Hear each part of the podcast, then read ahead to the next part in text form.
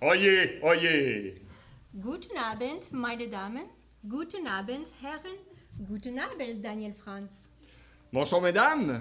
Bonsoir, messieurs. Bonsoir, José Erika. Wir sind sehr glücklich, Ihnen an diesem Abend für unsere Konferenz aufzunehmen. Nous sommes très heureux de vous avoir parmi nous ce soir pour assister à notre conférence intitulée Die Reform gestern und heute. La réforme hier et aujourd'hui. Willkommen in Deutschland, in der Stadt von Wittenberg, in Lutherhaus bei der Familie Luther. Nous sommes euh, en Allemagne, dans la petite ville de Wittenberg, dans la Lutherhaus de la famille Luther.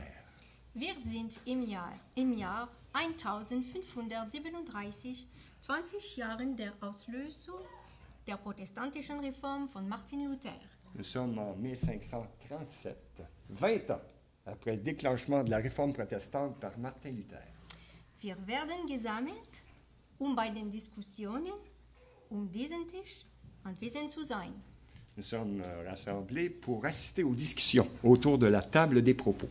Ich stelle Ihnen im Augenblick unsere drei Gäste vor. Laissez-moi vous présenter nos trois invités. Herr Martin Luther sagt Perron. Monsieur Martin Luther dit Perron.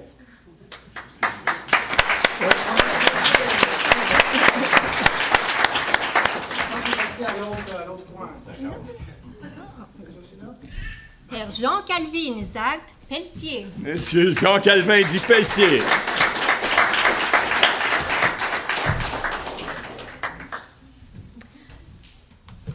Herr Philippe Schwarzer sagt Denot. Monsieur Philippe Schwarzer dit Donneau. moi, puisque je serai l'animateur du, du panel. Das ist eine Ehre, Sie unter uns an diesem Abend zu haben. C'est un véritable honneur de vous avoir parmi nous ce soir, messieurs.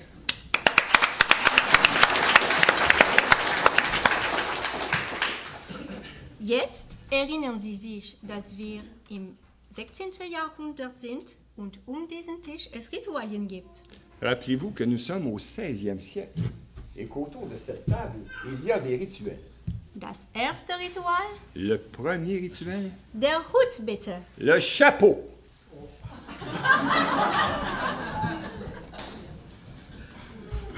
Les, les photos sont permises.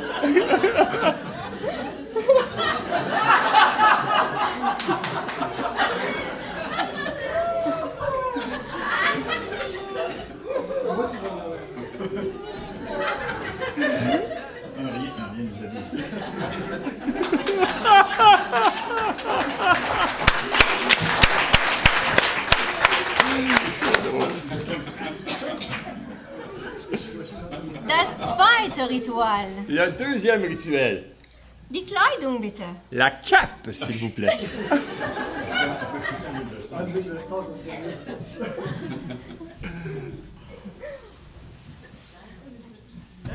Catherine n'avait pas dit ça. Monsieur Flamme Il va le préparer. C'est ça. On va le temps. On- on- on va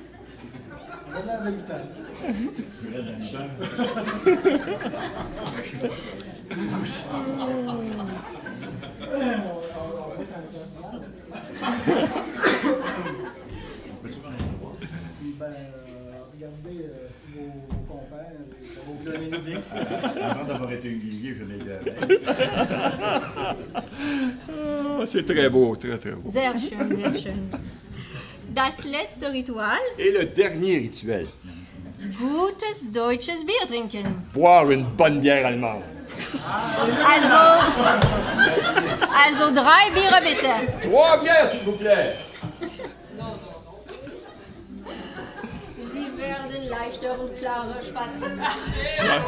Ça va vous permettre de, de discourir plus aisément et plus euh, clairement.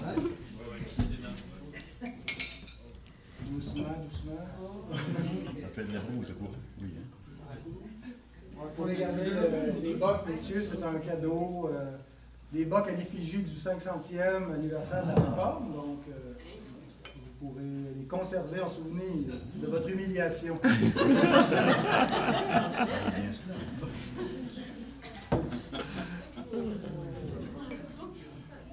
s'excuse pour euh, les autres. Est-ce que je peux garder ma montre quand même?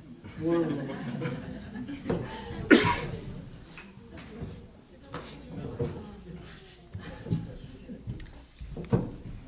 Kommen Sie. Si. Gracias.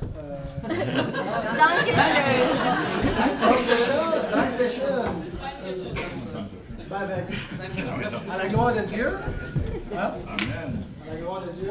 Moment, Moment, Moment.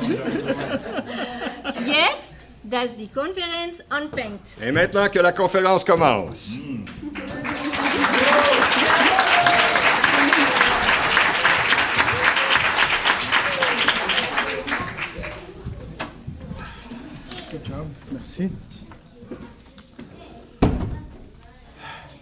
Écoutez, ce n'est pas seulement euh, une mise en scène pour se donner une excuse pour boire de la bière, Euh, mais on est après tout dans le Luther House, euh, la maison qui avait été donnée par le prince électeur à, à Martin Luther et son épouse quand ils se sont mariés en 1525. Au début, on voulait prendre la date de 1527 pour faire dix ans après le début de la réforme.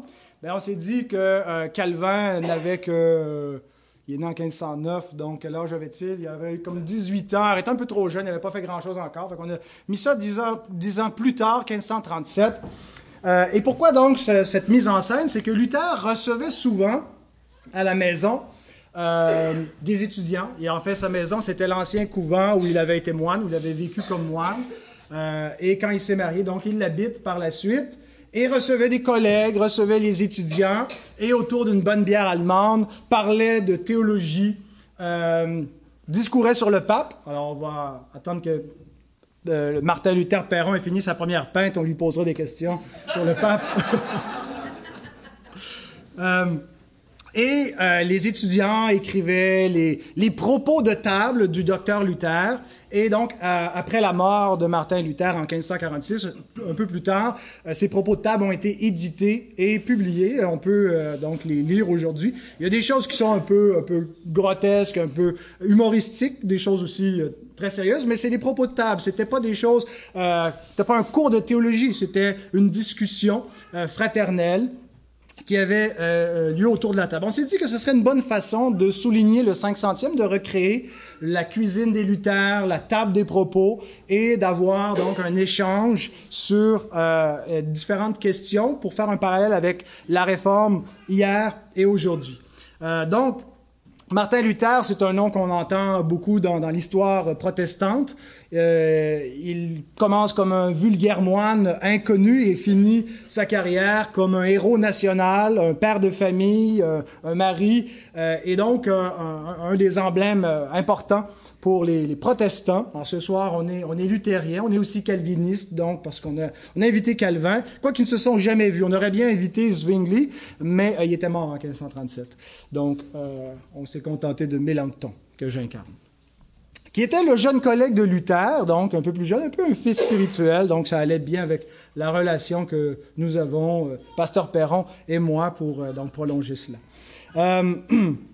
Alors, si vous voulez en savoir plus sur Luther, ben, euh, je vois qu'il y a beaucoup de gens de la congrégation de Saint-Jérôme qui savent qu'il y a déjà un cours d'histoire qui est donné ici depuis quelques semaines. Mais pour ceux qui nous suivraient en ligne ou pour ceux qui nous visitent ce soir, euh, il y a donc on fait un cours, un survol complet de l'histoire de la Réforme. Alors, on en a encore pour quelques semaines avec Martin Luther, mais euh, j'espère couvrir euh, toute l'histoire de la réforme protestante, donc pour euh, les mois à venir encore. Alors tout ça est en ligne sur notre site euh, internet, un héros dans le net plus particulièrement pour trouver ça. J'en profite en même temps pour annoncer le lancement d'un nouveau site qui vient d'être mis en ligne cette semaine, qui va regrouper tous ces cours sur l'histoire.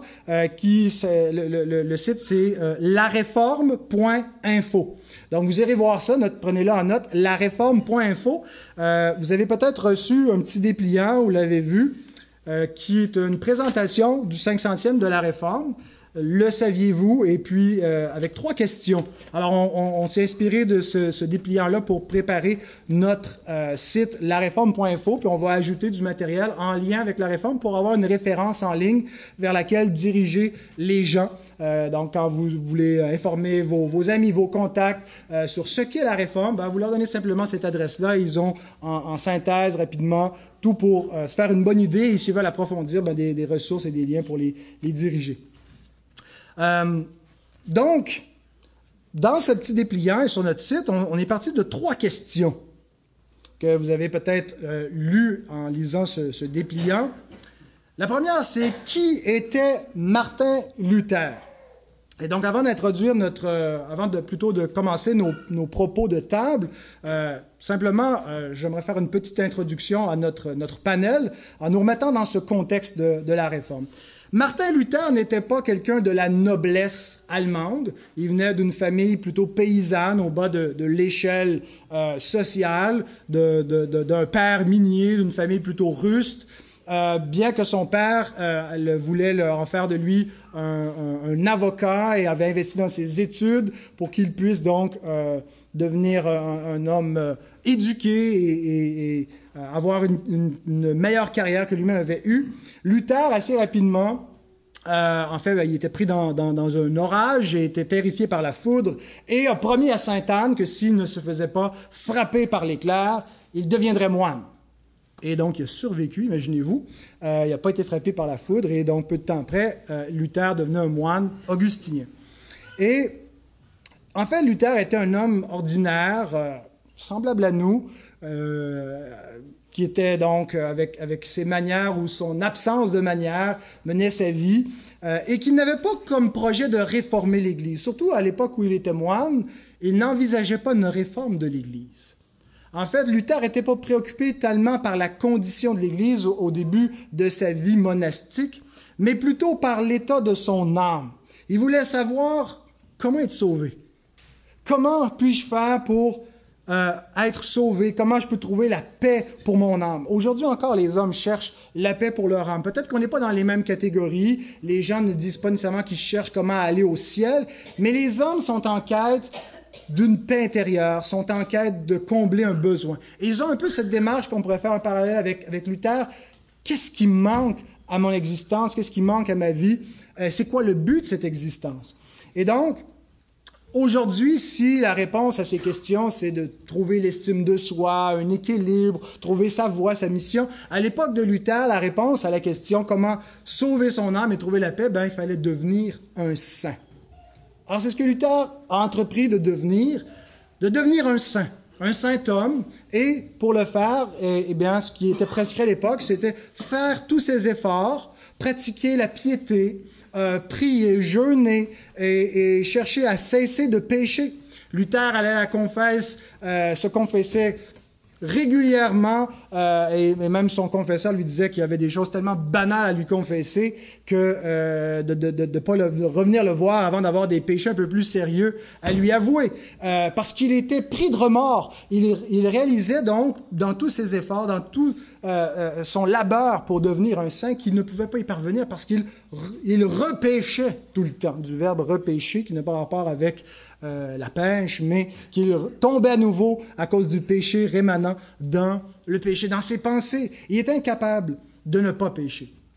Et donc, euh, Luther a commencé à étudier les Saintes Écritures et il a trouvé une réponse à, à ces questions en étudiant les Écritures.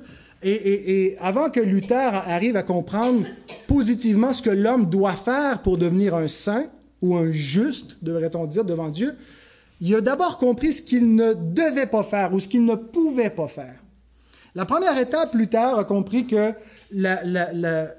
Dieu va accorder sa grâce à un homme qui vient devant lui comme un mendiant, qui vient et qui abdique et qui dit je ne peux pas devenir un saint, je ne suis pas capable d'arrêter de pécher, et qui confesse à Dieu et qui vient repentant devant Dieu, et quelqu'un qui est dans cette disposition de cœur, Luther déclare Dieu lui pardonne. En fait, il ne le déclare pas de sa propre autorité sur la base de son expérience, mais sur ce qu'il lit dans l'Écriture. Que Dieu euh, a donné sa loi, il exige de nous qu'on obéisse à ses commandements, mais l'homme pécheur est incapable d'y arriver. Euh, depuis la chute, l'homme ne peut pas garder parfaitement la loi de Dieu. Et donc, le but de la loi est de montrer à l'homme qui est un pécheur et qu'il ne peut pas par lui-même parvenir à ce que Dieu lui demande et il doit se repentir. Et s'il se repent, Dieu lui accorde sa grâce, sa miséricorde, son pardon. Alors c'est ce que Luther découvre et il dit qu'il devient comme un homme nouveau qui a découvert la paix de Dieu en, euh, en croyant et en se repentant et en plaçant sa foi dans le Christ. Bon, euh, c'est progressivement aussi que sa compréhension plus précise que l'homme, par le moyen de la foi, est déclaré juste devant Dieu parce que Dieu lui impute la parfaite justice du Christ. Euh, il n'a pas tout compris ça d'un seul coup. Ça a été sur quelques années, mais Luther comprend que c'est pas par les œuvres, c'est pas par ce que l'Église peut donner, mais c'est ce que Dieu seul peut donner, et c'est gratuit. Il faut venir comme un mendiant devant Dieu pour l'obtenir. Si on s'arrêtait là, il n'y aurait probablement pas eu de réforme. Mais l'histoire ne s'arrête pas là. Euh, pendant que Luther découvrait la, grâce de Dieu, à Rome, le pape avait des projets euh, de construction. Euh, Rome était dans une effervescence avec toute la, Renaissance, et puis on avait pour but de rénover, d'agrandir la, chapelle Saint-Pierre, pas la chapelle, mais en fait le Vatican, Saint-Pierre de Rome. Mais le pape était cassé. Il n'y avait pas suffisamment d'argent. Comment donc l'Église pouvait-elle faire pour aller chercher des ressources financières dans le but de construire la, cité du Vatican et Saint-Pierre de Rome? Alors, quelqu'un a proposé la brillante idée qu'il fallait trouver un moyen pour convertir le trésor céleste, parce que l'Église avait un trésor céleste, le trésor des mérites du Christ et des saints, sauf que concrètement, ça n'a pas beaucoup, c'est pas une grande valeur monnayable. Mais comment pourrait-on convertir le trésor de l'Église en espèces sonnantes? Eh bien, le pape détenait une clé spéciale, la clé des indulgences, avec une bulle papale du Moyen Âge qui lui permettait d'aller puiser dans le trésor des mérites du Christ et des saints un pardon spécial signé par le Saint-Pape Léon X qui l'autorisait à pardonner automatiquement, en échange d'un peu de monnaie, euh, les péchés d'une personne. Une indulgence. Et donc, il ne suffisait, une fois qu'on avait imprimé ces indulgences, d'envoyer des vendeurs partout dans le Saint-Empire romain germanique pour vendre ces indulgences. Et avec l'argent, ben, on rembourse le prêt qu'on a fait aux banquiers Fugère et compagnie, et on peut continuer la construction, payer nos ouvriers. Alors, c'est comme ça qu'a été initiée la crise des indulgences qui va initier la réforme. Euh, les indulgences commencent à être prêchées vers la fin 1515-1516. Euh, Luther déjà a commencé en 1517, au début de l'année 1517, à prêcher contre les indulgences dans sa propre paroisse. Euh, il y a un fameux vendeur d'indulgences que, que le, nom a été est bien connu dans l'histoire de Luther, Tetzel, qui était un, un, il avait été un, un, inquisiteur et il est nommé le grand commissionnaire pour la vente des indulgences en Germanie. Seulement, il pouvait pas venir dans la région, dans la Saxe où était Luther et à Wittenberg parce que la vente d'indulgence allait faire compétition avec la collection, l'imposante collection de reliques que possédait Frédéric le Sage. Euh, mais la prédication de Tetzel avait tellement d'impact euh, un peu partout en Germanie parce que c'était une indulgence plénière. Avec une seule indulgence, on sauvait des âmes du purgatoire. Ah, vos parents, vos grands-parents, vos enfants morts en bas âge qui souffrent dans la flamme cruelle du purgatoire depuis des années et pour des années encore peuvent être délivrés pour une petite poignée de change. Et, et Tetzel vendait ses indulgences avec des phrases punch du genre Sitôt que sonne votre obole, du purgatoire l'âme s'envole. Et donc les gens venaient acheter ce pardon. Et on pouvait même en acheter pour soi-même, acheter des indulgences pour ses propres péchés. Alors, si vous suivez les, cours qu'on a mis en ligne, vous aurez plus de, détails, d'anecdotes avec la vente des indulgences. Mais ce qui a mis le feu aux poudres du côté de Luther, pour ne pas dire le feu au derrière de Luther, euh, c'est lorsque ses propres paroissiens traversaient la rivière pour aller dans la région voisine, la Saxe euh, albertine, là où, où, euh, vendait ses indulgences et revenait en disant, Docteur Luther, nous avons une indulgence dorénavant. Et, quand Luther prêchait la repentance, il disait, mais c'est plus nécessaire parce qu'on a une indulgence. Et donc Luther voyait dans ce commerce un abus et qui détournait les gens de ce qu'ils avaient à faire. Luther, à ce moment-là, n'est pas contre le principe de l'indulgence. Il croit que l'Église a encore ce pouvoir d'accorder le pardon jusqu'à un certain point euh, et d'utiliser le pouvoir de l'indulgence. Sauf que ce qu'il croit, c'est que l'indulgence fonctionne seulement s'il y a vraiment une repentance, si les gens sont vraiment pénitents. Et ce qu'il voyait, c'est que la façon que les indulgences étaient vendues et achetées, c'est que les gens s'appuyaient sur ce bout de papier sans repentance, en pensant que simplement l'ayant acheté, c'était suffisant. Et Luther dit, votre indulgence ne marche pas si vous ne vous repentez pas. Et c'était le, texte de sa première thèse. En fait, Luther, donc, prêche contre les indulgences. Ça a plus ou moins d'impact jusqu'en euh, euh, le 31 octobre 1517, où Luther, ce qu'il fait, c'est qu'il a écrit 95 thèses de dénonciation de l'abus de la vente des indulgences. Pas comme tel contre l'indulgence, mais contre les abus, euh, la façon de la vendre qui, qui détourne les gens de la repentance. Et il a cloué ses thèses sur la, cathédrale de Wittenberg. C'était pas un geste d'éclat de clouer des thèses sur la cathédrale, c'était un appel pour une disputation publique. C'était une façon, donc, de, c'était un peu le babillard, les portes de la cathédrale, et c'était une façon, donc, d'inviter ses collègues, d'inviter les humanistes de d'autres universités, d'inviter ses collègues de son ordre monastique à, débattre, et, Luther mettait 95 points de, disputation euh, qui dénonçaient donc l'abus de ce commerce. Alors, les thèses de Luther ont eu un effet de tremblement de terre dans l'Europe euh, parce qu'elles ont été mises sous presse, se sont répandues partout. Euh, et, je pense que même Luther a été surpris par l'impact que, et, l'ampleur que euh, son écrit a eu. 95 thèses, bien sûr, c'est pas 95 thèses de doctorat, c'est des courts paragraphes que vous pouvez lire euh, en 5 ou 6 pages environ. Euh, c'est facile de les trouver sur, sur Internet, de trouver ce texte-là. Donc, c'est pas un livre, c'était des points dont il voulait débattre.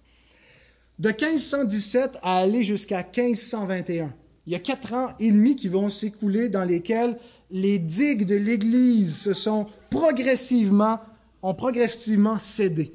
Euh, et pendant ces quatre euh, années et demie, euh, Luther va avoir des débats, va publier des traités, des livres, des sermons, va rencontrer beaucoup de gens. Et au terme de cela, il est convoqué devant une diète impériale, c'est-à-dire le pouvoir de l'empereur, l'empereur lui-même, avec les princes qui sont les, autorités civiles, avec les représentants du pape, parce que la réforme de Luther prend tellement d'ampleur, quatre, quatre années et demie après le début de la réforme en 1517, qu'il est sommé de se présenter donc devant le, toute cette, assemblée d'hommes puissants d'Europe. Donc c'est en avril 1521 et on présente Luther avec tous ses livres. On lui dit, vous devez vous rétracter, sans quoi, parce qu'il était déjà excommunié à ce moment-là de l'Église, et sans quoi vous allez être mis au banc de l'Empire. Et à ce moment-là, donc, c'est l'errance, en fait, ce qui l'attendait, c'était la mort, certainement. Et donc, Luther est sommé de se rétracter.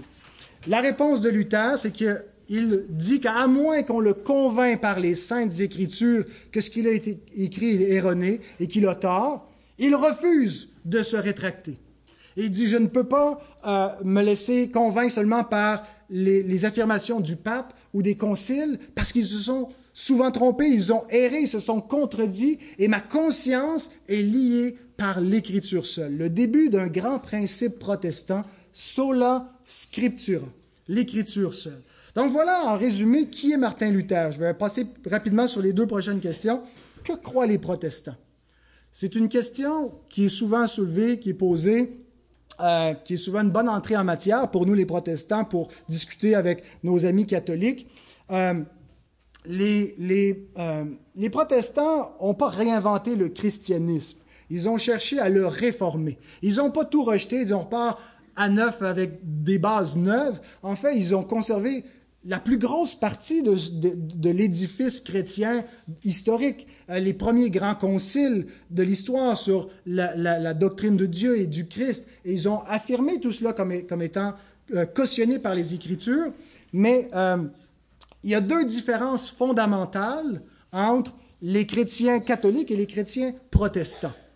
Et donc, la première différence, je l'ai déjà énoncée avec, avec le principe sur lequel Luther s'est appuyé à la diète de Worms pour tenir tête à l'Empire et à l'Église, et c'est l'écriture seule. En fait, le, le principe, c'est la source d'autorité pour connaître la vérité. Quelle est notre source d'autorité pour connaître la vérité? Sur quoi peut-on s'appuyer? Au début, la question de Luther, ce n'était pas ça. La première question de Luther, c'était pas quelle est la source d'autorité sur laquelle connaître la vérité, c'était comment être juste devant Dieu, comment être accepté par Dieu?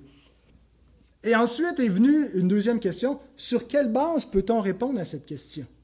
Sur quelle base peut-on dire comment on peut être juste devant Dieu? Et euh, la réponse, c'est l'écriture. Et Luther était pris en, finalement entre deux, euh, affirmations qui s'opposaient. L'Église prétendait être la source d'autorité. L'Église elle-même est le, can- le canon, la voix de Dieu. Et euh, dans les affirmations qu'elle semblait faire, qu'elle faisait à cette époque-là, elle semblait à tout le moins aux yeux de Luther contredire l'Écriture. Alors, la source d'autorité pour connaître la vérité pour les protestants, c'est l'Écriture et l'Écriture seule. Nous ne rejetons pas l'autorité de l'Église, mais l'Église n'a d'autorité que pour affirmer ce que la Bible dit déjà. L'Église ne peut pas ajouter un chapitre à la Bible, elle ne peut pas enlever non plus quoi que ce soit à l'Écriture. Elle est la colonne et l'appui de la vérité dans le monde, dans la mesure où elle est fidèle au texte biblique. Mais lorsqu'elle s'éloigne, les, croyants ne sont pas soumis à l'Église dans ce cadre-là. Et donc, toutes les autres différences avec les- les catholiques procèdent de ce principe-là. Si quelque chose n'a pas un fondement biblique, par exemple l'imposition du célibat au clergé, euh, les ministres du culte protestant sont généralement mariés parce que le mariage ne leur est pas interdit, parce que l'Écriture ne l'interdit pas. En fait, elle recommande même aux ministres d'être mariés. Et l'interdiction vient de, de- de- de- des hommes, une invention de la tradition des hommes. Donc, est-ce qu'on, comment est-ce qu'on détermine si la chose est bonne ou mauvaise? C'est pas premièrement par des principes utilitaristes, pragmatiques ou autres, c'est qu'est-ce que la parole de Dieu nous dit. Euh, Aujourd'hui, on entend toutes sortes d'affirmations dans la société. L'Église n'a pas la même poigne sur la société qu'elle avait au 16e siècle, mais on entend encore parmi les hommes des voix, des discours, des affirmations sur Dieu, sur l'être humain, sur la moralité, sur ce qui est bien et ce qui est mal, sur ce qu'il y a après la mort. On, fait face à la même question à laquelle Luther faisait face. Sur la base de quoi Sur la base de quelle autorité devons-nous accepter ou refuser des discours? Et donc, le protestantisme est toujours pertinent aujourd'hui pour justement euh, répondre à toutes les questions qui sont soulevées, toutes les affirmations qui sont faites par les, leaders dans les universités, les, euh, les- dirigeants dans la société, les gens qui influencent la pensée. Et donc, comme Luther, notre pensée est captive de la parole de Dieu, comme protestants. La deuxième différence entre les protestants et les catholiques, c'est la façon dont l'homme est sauvé. Euh, et c'est là où on peut revenir à la première question de Luther, comment l'homme peut-il être juste devant Dieu? Comment l'homme peut-il être agréé de Dieu? Et voici ce que la Bible répond. Elle nous dit que la seule façon que l'homme peut être agréé de Dieu, c'est par Christ seul. L'homme a besoin d'un sauveur. Il ne peut pas se sauver lui-même et il a besoin d'un sauveur, mais pas n'importe lequel. Le sauveur dont l'homme a besoin, c'est Dieu qui lui a donné. C'est Dieu qui a donné sous le ciel le seul nom par lequel il y a un salut et en qui il y a un salut. Et c'est Christ. Et donc, a, euh, au principe sola scriptura, l'écriture seule, les protestants ajoutent un deuxième principe, solus Christus, Christ seul. Christ est le médiateur que Dieu a envoyé dans le monde pour accomplir parfaitement la justice de Dieu, pour obéir parfaitement à la loi de Dieu, afin que par son obéissance à lui, Dieu puisse nous déclarer justes. Nous ne sommes pas sauvés par notre justice. Nous ne pouvons pas être approuvés par Dieu par nos œuvres, mais par la justice, l'obéissance et les œuvres de Jésus, qui consistent en une obéissance parfaite qui est allée jusqu'à mourir sur la croix. Pourquoi? Pour être puni pour les péchés qu'il n'avait pas commis, mais que tous ceux qui croient en lui avaient commis.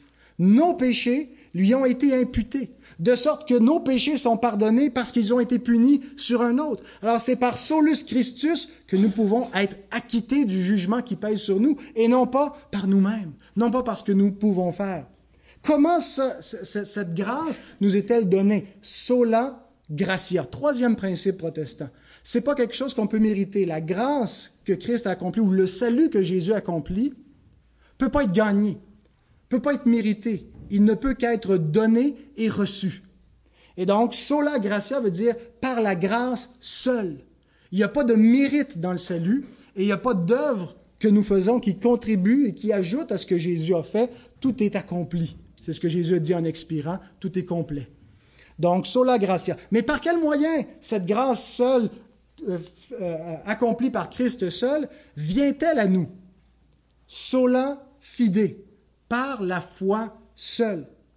Il y a d'autres moyens de grâce, c'est-à-dire des moyens par lesquels Dieu communique sa grâce. Par exemple, quand on, prie ou quand on reçoit les, ordonnances, qu'on appelle les, sacrements, le, baptême euh, et le repas du Seigneur ou la Sainte Seine ou encore l'Eucharistie, euh, entre guillemets, euh, ce sont des moyens qui nous communiquent la grâce de Dieu. Mais ces moyens-là sont inefficaces s'il n'y a pas la foi.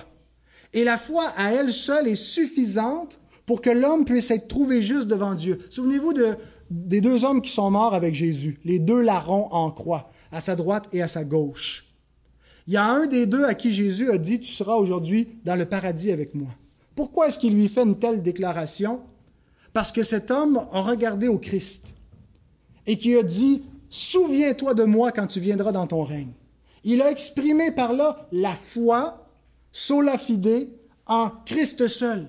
Il a eu confiance que le Christ pouvait le sauver. Le Christ mourant, il a vu en lui plus qu'un homme qui allait mourir. Il a vu un sauveur, il a vu un roi. Et par la foi seule, cet homme-là n'a pas été baptisé probablement, hein. il n'a pas fait, pas fait de, bonnes, de bonnes œuvres. Tout ce qu'il a fait, c'est qu'il a cru au Christ et sa foi lui a été imputée à justice par le moyen de la foi, Dieu l'a déclaré juste. Et c'est tout ce qu'il faut. Il faut avoir la foi dans le Christ, sola fide. Et finalement, puisque c'est Dieu qui a donné le Christ, qui est, que Dieu a donné la grâce et que c'est lui qui nous justifie lorsqu'on croit, bien, à lui seul la gloire. Soli Deo Gloria. Le cinquième principe euh, protestant. Donc, si je résume, ces cinq principes, sola scriptura, la seule source pour connaître la réponse à comment l'homme peut être sauvé, c'est l'écriture seule. Suivi des, quatre autres points qui nous disent comment l'homme va être sauvé, par Christ seul, par la grâce seule, par la foi seule, et à Dieu seul va la gloire. Il n'y a pas de gloire qui revient à l'homme ou à l'Église pour ça. La gloire monte direct à Dieu parce qu'il est le seul auteur du salut et ceux qui sont rachetés dorénavant vivent pour la gloire de Dieu. il y avait une troisième question dans notre dépliant, et c'est à celle-là à laquelle on va essayer de répondre ce soir. Pourquoi cela vous concerne-t-il? Il ne s'agit pas simplement de connaître l'histoire d'une question, est-ce que je suis d'obédience catholique, d'une obédience protestante? J'étais triste hier en distribuant, on est allé distribuer 500 invitations comme ça. Euh, je ne vois pas beaucoup de gens dans la salle qui ont euh, euh, accepté, qui se sont présentés, mais ça fait rien. Peut-être qui nous écoutent à la maison, qui ont reçu cette, invitation ou qui ont lu le texte et, Dieu seul sait ce qui pourra en suivre. Mais il y a des gens qui l'ont refusé en disant non, moi je suis catholique. Et, ce que j'avais envie de leur dire, sans vouloir insister, mettre le pied dans la porte des, gens, c'est c'est pas une, question de, de quelle appartenance à quelle religion j'appartiens. C'est beaucoup plus que ça. C'est une question de vie ou de mort. C'est la question la plus importante de l'existence. C'est la question que Luther a posée. Comment un homme peut-il être juste devant Dieu? Luther, quand il se posait cette question-là, se disait catholique. Puis savez-vous quoi? Vingt ans après, en 1537, quand il répondait à cette question-là, se disait encore catholique. Bien sûr, il a rejeté le pape entre-temps. Il a rejeté toute l'Église du Moyen Âge, jusqu'à un certain point, une tradition qui lui paraissait contraire aux Écritures. Mais il se disait encore catholique, avec un C minuscule dans sa foi, parce que c'est la foi universelle. C'est pas la foi de Luther. C'est la foi biblique, c'est la foi des apôtres, c'est la foi transmise au sein une fois pour toutes qui vient du Christ lui-même, qui vient de Dieu lui-même. Et c'est la foi donc que nous affirmons. Alors c'est pas une question d'histoire, c'est une question qui nous concerne parce que nous sommes tous vivants, nous allons tous un jour arriver en jugement devant Dieu. Et si Dieu nous pose la question, pourquoi devrais-tu entrer ici dans mon royaume? Qu'est-ce qui nous justifie devant Dieu? Qu'est-ce qui nous donne un droit d'entrer en sa présence? Alors c'est une question, c'est la question la plus pertinente. Ce qu'on va faire dans la vie, euh, le, genre de destinée qu'on aura, tout ça va passer. Mais l'éternité ne passera jamais. Et donc, la question de l'éternité est beaucoup plus fondamentale que le moment présent. Alors, nous espérons donc par ce panel euh, montrer la pertinence de la réforme 500 ans plus tard. On ne va pas se concentrer uniquement sur les questions de salut, mais euh, différentes questions pour montrer en fait le lien avec ce qui a été commencé il y a 500 ans et pourquoi ça continue aujourd'hui. Qu'est-ce qui continue? Pourquoi est-ce qu'on croit encore aux principes de la réforme? Pourquoi est-ce qu'on les prêche et pourquoi est-ce qu'on pense qu'ils sont les fondements euh, de notre théologie, de notre confession de foi, de nos églises? Euh, Nous nous adressons aux croyants, il y a beaucoup de croyants dans la salle, mais aussi aux visiteurs, à, des non-croyants. Euh, on espère donc que euh, ça va répondre à des questions que vous pourriez avoir. S'il y a des questions qui viennent en cours de route ce soir, euh, prenez-les en note dans votre, dans votre tête ou sur un bout de papier parce que vous allez avoir l'occasion à la fin, il y a une session de questions et réponses que vous pourrez adresser euh, au panel. Donc, euh, il y aura un micro qui circulera. Donc, si vous avez des questions, vous, serez les bienvenus de le faire. J'aimerais, avant donc de passer au panel, remercier euh, les bénévoles qui ont participé à cette journée, qui ont beaucoup travaillé. je nommerai pas les noms de peur d'en oublier, mais vous le savez et Dieu le sait. Merci donc pour tout le travail et l'ardeur que vous avez mis. Euh, j'en profite aussi pour dire qu'on a des chandails à l'effigie de la réforme. Benoît, est-ce que tu veux m'en amener un exemplaire? Deux ou trois, je pense. Alors, si ça vous intéresse, sont, sont, euh, à vendre, je pense, une vingtaine de pièces. C'est Benoît qui a pris l'initiative d'en commander. Alors, si vous voulez afficher vos couleurs, vous pourrez donc vous en procurer un en allant voir euh, Benoît. Donc, on peut, juste avant de passer au panel, on a préparé deux chants. Euh, euh, qui sont un peu à la couleur de la réforme. Benoît, est-ce que tu veux les apporter juste qu'on les, on les voit, tiens? Un XL, un large, puis un médium. Donc, regardez ça. C'est pas beau, ça? 500 ans de réformation. Vous avez euh, aussi ça dans le dos. Donc, vous mettez ça au travail, les gens vous posent des questions. C'est quoi ça? Et voilà, la porte est ouverte pour leur annoncer le Donc, voir Benoît, moi je le mets ici. Euh, Michel, tu peux nous ouvrir le projecteur. Donc, je vais inviter euh, nos musiciens. On va faire deux chants brefs. Le premier chant, c'est Luther lui-même qui l'a composé. On vous en remercie. En 1527, donc dix ans avant ce soir. C'est un rempart que notre Dieu, bien sûr, c'est l'hymne national de la Réforme. Euh, donc, et le deuxième chant, ça a été sous la direction de Jean Calvin dans le psautier genevois, qui a été composé entre 1539 et 1562 les 150 psaumes euh, donc, en, vers français et euh, on va chanter le psaume 2 ce soir. Donc, on a nos deux réformateurs avec des hymnes qui viennent des deux côtés, mais tout ça, c'est pas la gloire des réformateurs, mais la gloire du Dieu de la réforme, notre Seigneur. Alors, je vous invite à vous lever. Euh, vous êtes bienvenus nous accompagner pour, pour chanter aussi avec nous.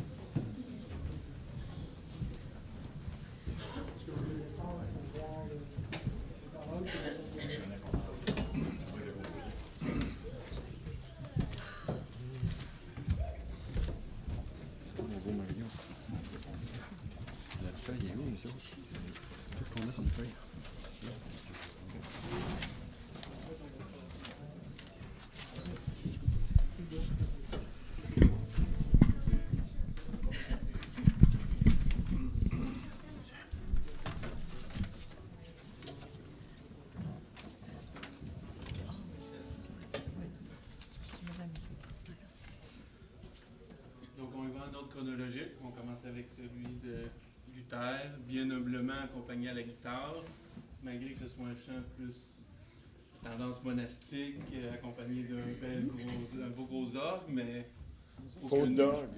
Faute d'avoir un orgue pour l'accompagner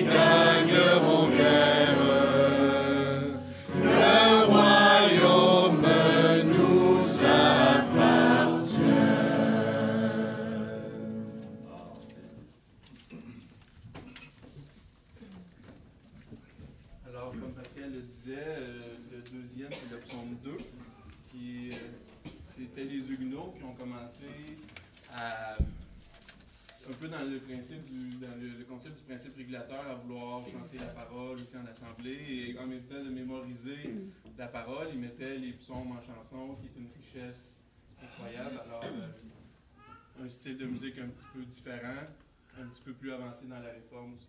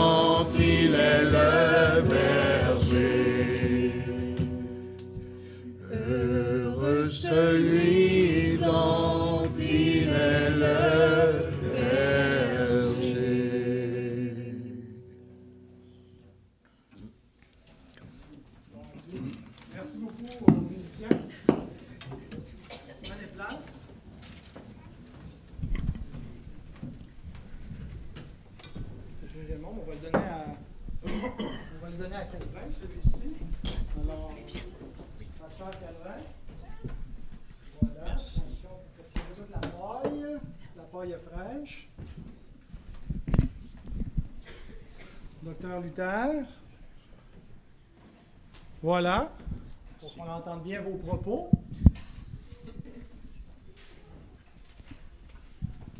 Chérie, est-ce que tu m'as pris en photo avec euh, mon accoutrement? Puis, euh, ou est-ce que Ghislain, es-tu là, Ghislain? Moi, ça va une belle photo là, de notre. C'est fait, on a, vu, on a vu ça comme ça, là, avec notre table des propos. Ça risque pas de se reproduire, alors.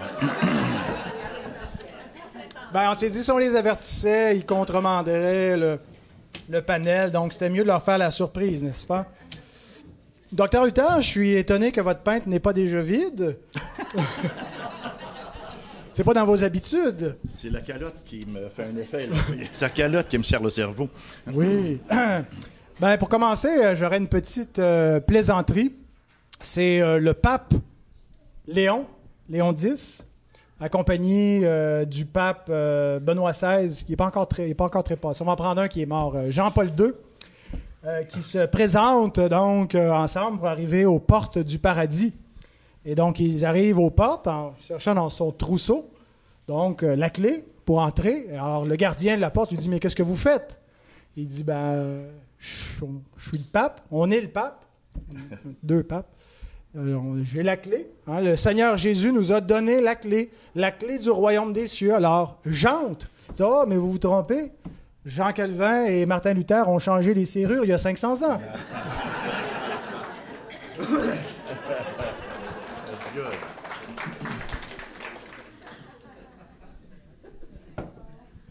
Alors, première question. À mes éminents collègues, je vais commencer avec vous, pasteur euh, Calvin. Il n'était pas docteur, hein, Calvin? Je pense pas qu'il y avait un doctorat. On n'a pas un Calvin. C'est un avocat? Étudiant, c'est ça, comme avocat. Alors, professeur Calvin, la réforme a commencé lorsque Luther a dénoncé publiquement l'abus dans la vente des indulgences, comme on l'a rappelé un peu plus tôt. Est-ce que la vente d'indulgences a cessé aujourd'hui? Qui sont les vendeurs modernes d'indulgences dans la société, à l'extérieur de l'Église et même peut-être dans l'Église, selon vous? Bien, peut-être pour répondre à cela, il faudrait euh, spécifier que les indulgences, en tant que telles, n'étaient pas considérées comme accordant le, pardon des péchés au niveau éternel. C'était au niveau temporel, concernant les peines que le péché amenait au niveau temporel. Et euh, l'une des- de ces peines temporelles, c'était le purgatoire. OK? Alors on disait, seul Dieu pardonne les péchés, mais le croyant doit, lorsqu'il pêche, euh, bien sûr se repentir, confesser, et puis faire une bonne œuvre. Et on a fini par euh, euh, considérer donc que la, bonne œuvre peut être remplacée par un, montant d'argent. Et on voit que ça a viré bien sûr à l'exploitation hein, et qu'on a, profité donc de la crédulité du peuple. Peut-être, avant de parler de la société, peut-être on, on a même dans ce qui porte le nom d'église, et même d'église protestante aujourd'hui, des vendeurs d'indulgence, sous des formes un peu différentes, parce que euh, je pense que ce serait bien aussi de spécifier que tout ce qui porte le nom de protestant aujourd'hui n'est plus nécessairement protestant non plus. Hein. C'est pas juste l'Église catholique qui a dévié, c'est l'histoire de l'Église. Et lorsqu'on a des gens qui euh, promettent la prospérité euh, matérielle, la bénédiction matérielle, la santé, hein, en échange justement notamment euh, de dons faits à l'Église, euh, qu'est-ce qu'on est en train de promettre? Pas le salut éternel, mais on est en train de promettre des bénédictions matérielles, hein, de, de, de physique, en échange donc euh, notamment d'argent. Habituellement, c'est surtout au niveau de l'argent. Et qui en profitent, bien sûr, ben, ce sont ceux qui la reçoivent. Et donc, il y a malheureusement encore des églises qui, comme à l'époque, vont s'enrichir euh, en exploitant les gens par de fausses promesses, parce que bien sûr, euh, euh, comme vous l'avez dit, Mélenchon, tout à l'heure, M. Mélenchon, c'est que lorsque Luther commence sa réforme, il n'est pas encore opposé justement aux indulgences. Il a trouvé, il a, dans- il a compris que le salut par la grâce seul, mais il, il- donc il s'oppose à ce qu'il considère comme des abus. hein. Euh, et- mais malheureusement, euh, ce qu'on voit, c'est que la même chose s'est reproduite de nos jours. Voilà, il n'y a rien de nouveau sous le soleil. C'est souvent les mêmes choses qui reviennent euh, d'une génération à l'autre. Mais effectivement, quand on voit souvent certains téléévangélistes euh, abuser des gens et dire. euh, moi, j'en me souviens d'en avoir entendu un qui annonçait un jugement particulier qui s'en venait sur l'Amérique. Et les seuls qui seraient épargnés, c'est ceux qui donnaient dans l'offrande de cette de cette quête-là qui avait lieu, qui avait cours le, le soir. Et les gens se ruaient à- à- dans, une, dans une soirée où ils avaient été manipulés par toutes sortes de, de discours, de fausses guérisons. Euh, et donc, il y a réellement un, un- un- un danger de se faire manipuler comme ça, en se faisant vendre autre chose que l'Évangile. Il faut toujours rester euh, aux aguets. Est-ce que docteur euh, Pelletier, pas Pelletier, voyons, euh, ni Perron, mais euh, Luther, je suis, je suis confus avec Je votre, maladie, double identité. Qu'est-ce que vous voudriez dire sur les, les vendeurs d'indulgences modernes? Ben, au départ, euh, comme vous l'avez mentionné, il n'y a rien de nouveau sous le soleil, dans un premier temps. Et certainement que la vente d'indulgence, il ne faut pas être un génie pour savoir que ça va fonctionner.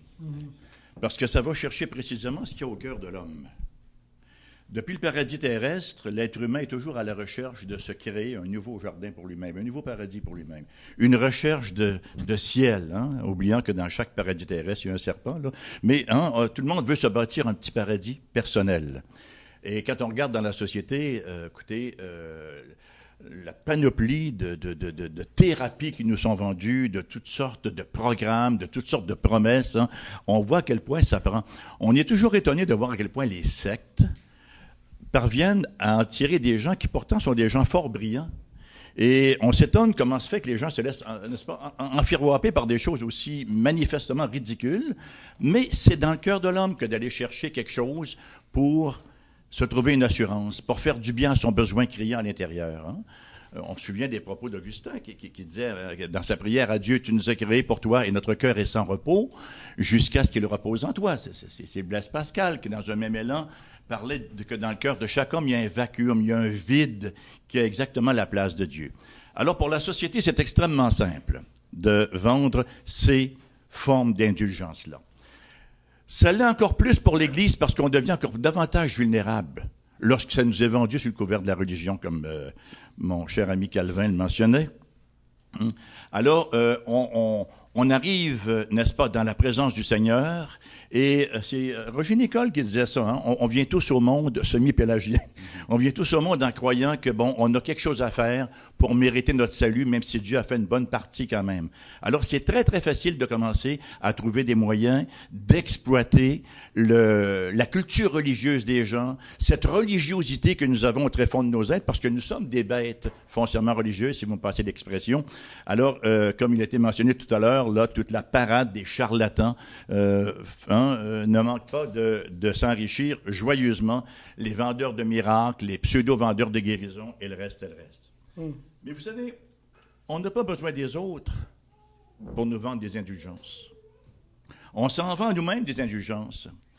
Chaque fois que l'assurance de mon salut repose sur ce que j'ai fait, repose sur ma pseudo-fidélité, repose sur mes bonnes œuvres, repose sur le genre de journée que j'ai connu ou le genre de semaine que j'ai connu ou le genre de degré de spiritualité supposément que j'aurais atteint, ben, passez-moi l'expression, je suis en train de me sacrer une chaudière d'indulgence en pleine face. Non, mais c'est un fait. Je suis en train de me dire, t'es beau, t'es bon, t'es correct. Hein? Et alors, je suis indulgent envers moi-même. Alors, ça va au cœur même. Et, et tant que le Christ ne sera pas revenu, la vente d'indulgence va toujours être. En plus, là, des indulgences, ça ne prend pas un grand entrepôt pour les entreposer. hein? On peut en, a- en avoir beaucoup, beaucoup à vendre et ça ne prend pas beaucoup d'espace. Alors, tant que le Christ ne sera pas revenu, ça va être un commerce ultra florissant, qui va prendre d'autres formes, mais qui revient toujours au même. Allez-y, euh.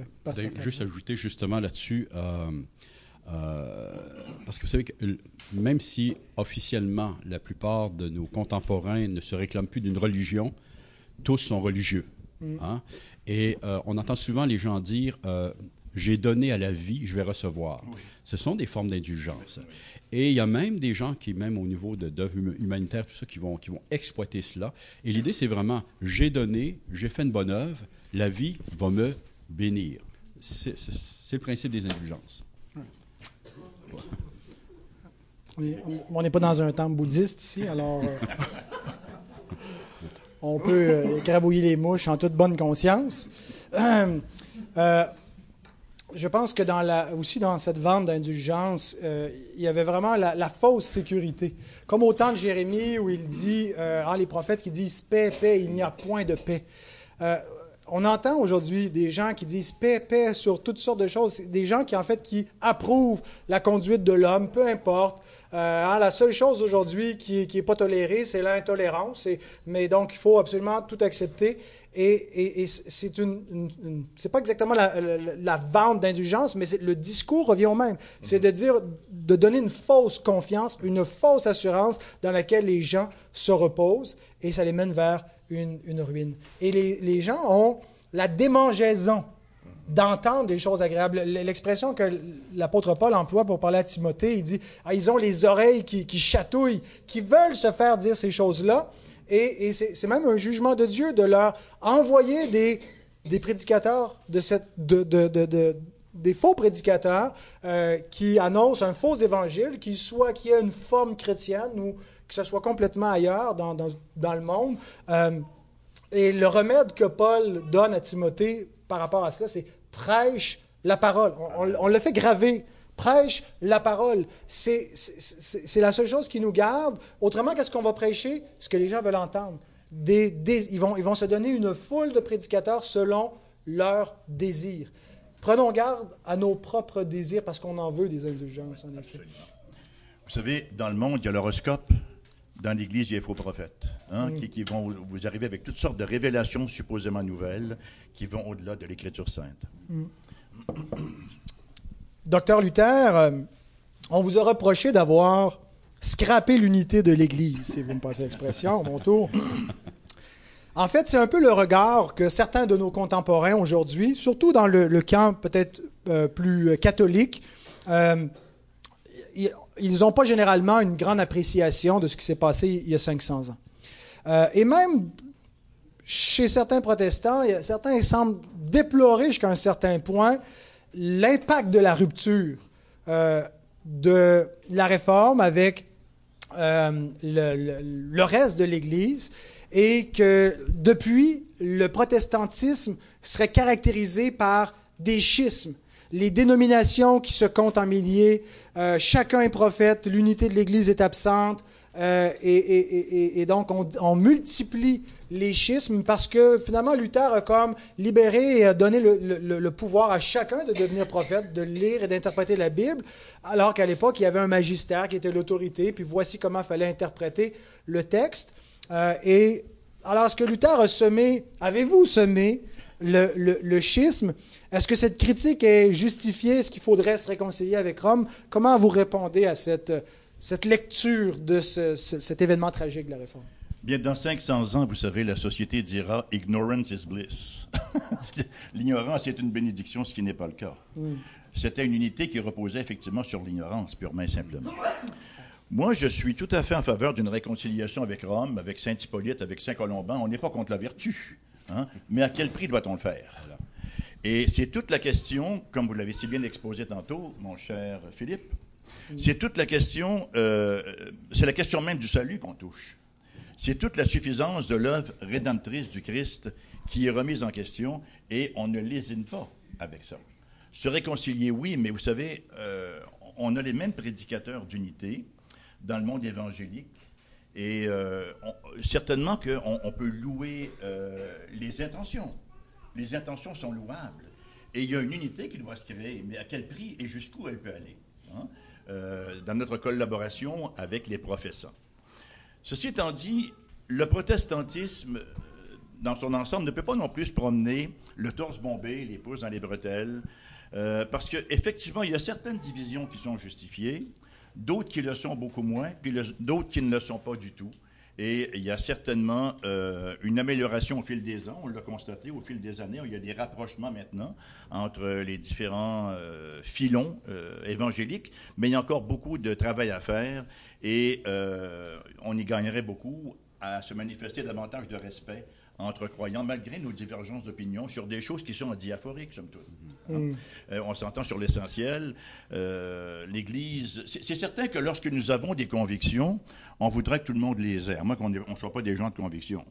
On voudrait que l'armée devienne une espèce, euh, que, que l'Église devienne une espèce d'armée prusse où tout le monde lève la jambe en même temps et à même hauteur, mais il n'en sera jamais ainsi. Et composer l'unité dans la diversité, ça n'a jamais été simple. Il y aura toujours des tensions. Et vous savez, ces tensions-là sont même bénissantes et souhaitables à bien des égards. Le faire aiguise le faire. hein. Ça permet de faire ressortir souvent des vérités euh, qui, qui- qui sont en train de s'enterrer ou qui ont été un petit peu euh, édulcorées là. Professeur euh, Calvin, est-ce que la réforme était un schisme nécessaire? Absolument. Ne serait-ce que pour la question, justement, de comment est-ce que l'homme est déclaré juste devant Dieu? Euh, il faut se rappeler que lorsque Martin Luther a remis en lumière cette vérité de la parole, que l'Église de Rome l'a rejetée, justement. Alors, qu'est-ce qu'on fait? On est devant une Église qui rejette la vérité. Est-ce qu'on va continuer à marcher au sein de cette Église-là ou est-ce qu'on va s'en séparer? Il n'y a, pas eu, tellement eu le choix. Euh, Lorsqu'on parle d'unité, il faut faire attention parce qu'il faudrait définir de quelle unité est-ce qu'on est en train de parler. Et euh, au 18e siècle, euh, l'évêque Bossuet, l'évêque catholique en France, euh, M. Bossuet, a écrit un, ouvrage intitulé Les variations protestantes, dans lequel il décriait justement les schismes, les divisions, et notamment aussi le mauvais caractère de Martin Luther. hein. Euh, ce faisant, il omet le, le mauvais caractère de certains papes aussi. Et il omet les grandes divisions au sein du catholicisme omniprésentes depuis des siècles. Il n'y a jamais eu de véritable unité, si on parle d'une véritable unité spirituelle, de cœur, de doctrine. Il y a, il y a une, une- une unité physique hein, euh, autour des- des- de la structure épiscopale, autour du pape lui-même. Et encore, il y, a, eu des, même, même là, il y a eu des tensions incroyables, mais on voit les pays catholiques qui s'entretuent. hein. On voit des ordres religieux qui, littéralement, aimeraient voir l'au- l'autre disparaître.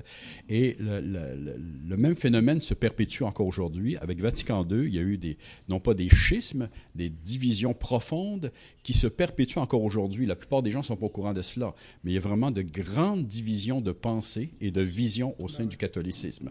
Maintenant, comme euh, le docteur Luther le disait, euh, effectivement, on devrait on peut pas se réjouir des divisions au sein de l'Église en tant que telle, mais mieux vaut être divisé que s'unir autour du mensonge. Pour ceux qui ont la vérité, il y a un travail à faire cependant. Dans l'amour de Christ, de chercher à être mieux unis avec nos frères et nos sœurs. Mais la vraie, la vraie unité n'est pas de nature structurelle, premièrement. C'est ça qu'il faut comprendre. La, la véritable unité, c'est une, une unité de cœur autour de Christ. Et même si certaines églises ne sont pas unies au, au niveau d'une association, on peut avoir un respect et travailler sur certains points à l'avance de l'Évangile. Et on voit dans l'histoire de l'Église des moments de réveil, des moments où l'Église, euh, comment dirais-je, euh, est, plus euh, avance spirituellement, n'est-ce pas? On voit cette forme d'unité-là se, mani- se manifester. On voit les croyants s'unir entre eux malgré des convictions différentes. Et donc ça, c'est la véritable unité. Et les puritains, à cet effet-là, ont été un bel Les exemple. puritains sont un exemple. Rappelons-nous que malgré les grandes différences au sein du protestantisme, il y a eu au au 19e siècle un grand réveil missionnaire qui a impliqué toutes les grandes familles de l'Église protestante, et, et même si elles n'étaient pas unifiées autour d'une tête visible. Donc, si je résume votre pensée, euh, l'unité n'est pas une institution, mais la vraie unité est basée sur la vérité. Et donc, il ne peut pas y avoir une unité au détriment de la vérité. C'est exactement ça. Ah, Je suis tellement bien résumé. je- je- je- je- J'aimerais mentionner euh, en même temps à titre euh, informatif qu'il y a une espèce de, de conseil catholique protestant qui vient de publier pour le 500e de la Réforme une confession de foi catholique protestante qui euh, catholique parce que le mot catholique réfère pas à l'institution romaine, mais veut dire universelle. Et donc, c'est l'idée que euh, dans les, les- les différences entre des églises qui ont des nationalités différentes, même une théologie différente, il y a un tronc commun. Euh, il, y a un, fondement commun sur les églises dites évangéliques et euh, qui est suffisant pour que des églises, donc, qui dans les détails ont, des confessions de foi divergentes, soit capable d'exprimer une confession de foi catholique. Euh, donc, ça a été publié là, par des, leaders de différents horizons, de différentes familles d'églises. Donc, comme quoi, et en fait, c'est ce que, ce que vous vouliez, docteur Luther, une réforme catholique. D'ailleurs, je lis vos écrits et vous n'avez cessé de demander qu'il y ait un concile. Euh, ce que Luther voulait, c'est pas que le pape tranche ça avec une autorité comme ça et que Rome euh, unilatéralement déclare voici euh, notre position par rapport aux questions soulevées par Dr Luther. Mais Luther demandait et réclamait, il l'a même fait officiellement, pas seulement dans, des écrits comme ça mais il, a, il a demandé avec un, un greffier euh, et il a fait la procédure qui était voulue dans le droit canon pour qu'il y ait un concile qui soit convoqué. Et en fait, il a un peu mis le blâme sur ses détracteurs en disant, en fait, vous ne voulez pas que ces questions soient débattues euh, et, et- et- et c'est le, le péché, entre guillemets, de Luther pour les catholiques, c'est de, de s'opposer à leur, à leur autorité. Ils auraient toléré Luther s'il, avait, s'il était rentré dans, dans, dans le rang, peu importe ce qu'il aurait dit, parce que l'Église catholique tolère des hérétiques en son sein soumis, des, des gens qui contredisent complètement la doctrine papale en autant qu'ils ne fassent pas de vagues et qu'ils ne remettent pas en question l'autorité du pape. C'est, c'est comme ça que vous l'avez vécu. Vous hein? traduisez très bien ma pensée, mon cher Phil. Ben, passons donc à la, à la prochaine question. Les principales contributions de la réforme ont été rappelées ce soir. Ça a été surtout de clarifier la question de la justification de l'homme, le salut de l'homme, euh, qui se fait par la foi seule. Et la deuxième euh, grande contribution, ça a été de redonner à l'Écriture sa place centrale comme source ultime d'autorité. Mais il y a probablement d'autres contributions à la réforme qu'on oublie parfois, des contributions à l'ensemble de la société et aussi plus spécifiquement à l'Église, qu'on oublie donc. Est-ce que vous pourriez nous en rappeler quelques-unes depuis 500 ans? Qu'est-ce que la réforme a apporté dans le monde? Bon, certainement qu'un des très bons points, ça a été la libération de la conscience. Hmm. La conscience qui est libre ou qui est liée uniquement, qui est, qui est libre devant Dieu. Chaque homme est euh, à répondre devant Dieu et n'a pas là toute une série, n'est-ce pas, de, de, de, euh, de représentants ecclésiastiques qui vont venir libérer sa conscience, qui vont venir lier sa conscience. La réforme, euh, on, on appelle ça une réforme, mais c'est une révolution. Et, et- et nous, au Québec, on est familier avec le mot révolution. On n'a qu'à penser à la révolution tranquille qui date de pas si longtemps, somme toute, qui n'avait de tranquille que le nom, je dis en passant. La révolution tranquille, si on la résume, c'était une sécularisation. La réforme, c'était une sacralisation. C'était tout à fait l'inverse. La réforme, c'est une réforme sociale en partant. Elle fait tomber le mur qui sépare le, sacré et le séculier. Tout ce qu'on fait, on le fait devant Dieu, hein, on le fait devant lui, on le fait coram deo. On a une nouvelle appréciation du mariage, euh, de la famille, des tâches ordinaires du quotidien qui prennent véritablement une valeur et une signification. C'était aussi une réforme politique. On reconnaît l'égalité des peuples, des droits humains fondamentaux, la création de formes de gouvernement représentatif. C'était aussi une réforme économique, hein, l'économie de marché euh, très, très euh, promue par les réformateurs, donne aux travailleurs aussi un sentiment de dignité euh, dans leurs tâches. C'était une réforme éducationnelle.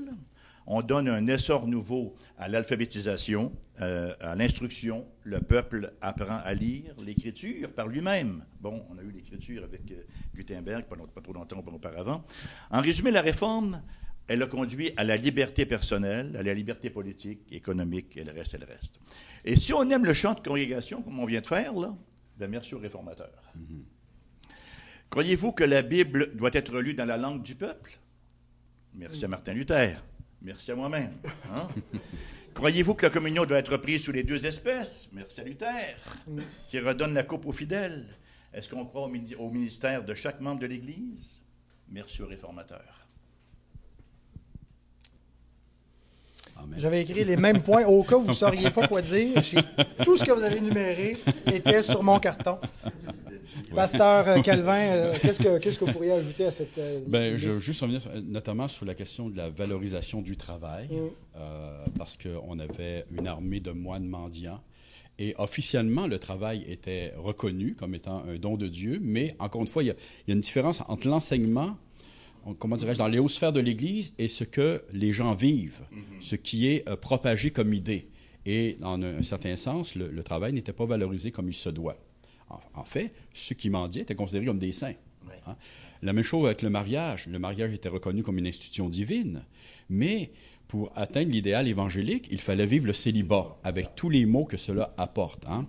Et on peut parler aussi du sacerdoce universel des croyants. Tous les croyants peuvent s'approcher directement de Dieu par, par, le Christ Jésus, n'est-ce pas? Ils n'ont pas besoin d'un prêtre. Et donc aussi une redéfinition des ministères. Alors, le, le responsable de l'Église, ce n'est plus un sacrificateur, c'est pas un prêtre, c'est un ministre de la parole. Chaque croyant peut s'approcher directement de Dieu par Christ, mais il a besoin d'être enseigné. Hein. Et donc, le ministre de la parole n'est pas un sacrificateur qui offre un sacrifice. Euh, on a parlé de la liberté de conscience. La séparation de l'Église et de l'État. Euh, les protestants ont peut-être pas été, n'ont peut-être pas, euh, ne sont peut-être pas allés aussi loin que vont aller euh, plus tard les baptistes et tout cela, quoique maintenant c'est consommé. Mais, mais, déjà à l'époque, euh, leur point de vue était beaucoup plus avancé que celui de l'Église de Rome, parce qu'avec l'Église de Rome, il y avait littéralement un mariage consommé entre l'Église et l'État. Et, et, malgré parfois quelques incohérences, les, les, Églises protestantes ont quand même amené une plus grande différence et ont libéré les peuples d'un certain joug d'ailleurs. Hein. Et, peut-être un autre point, au niveau de l'Église, le confessionnalisme.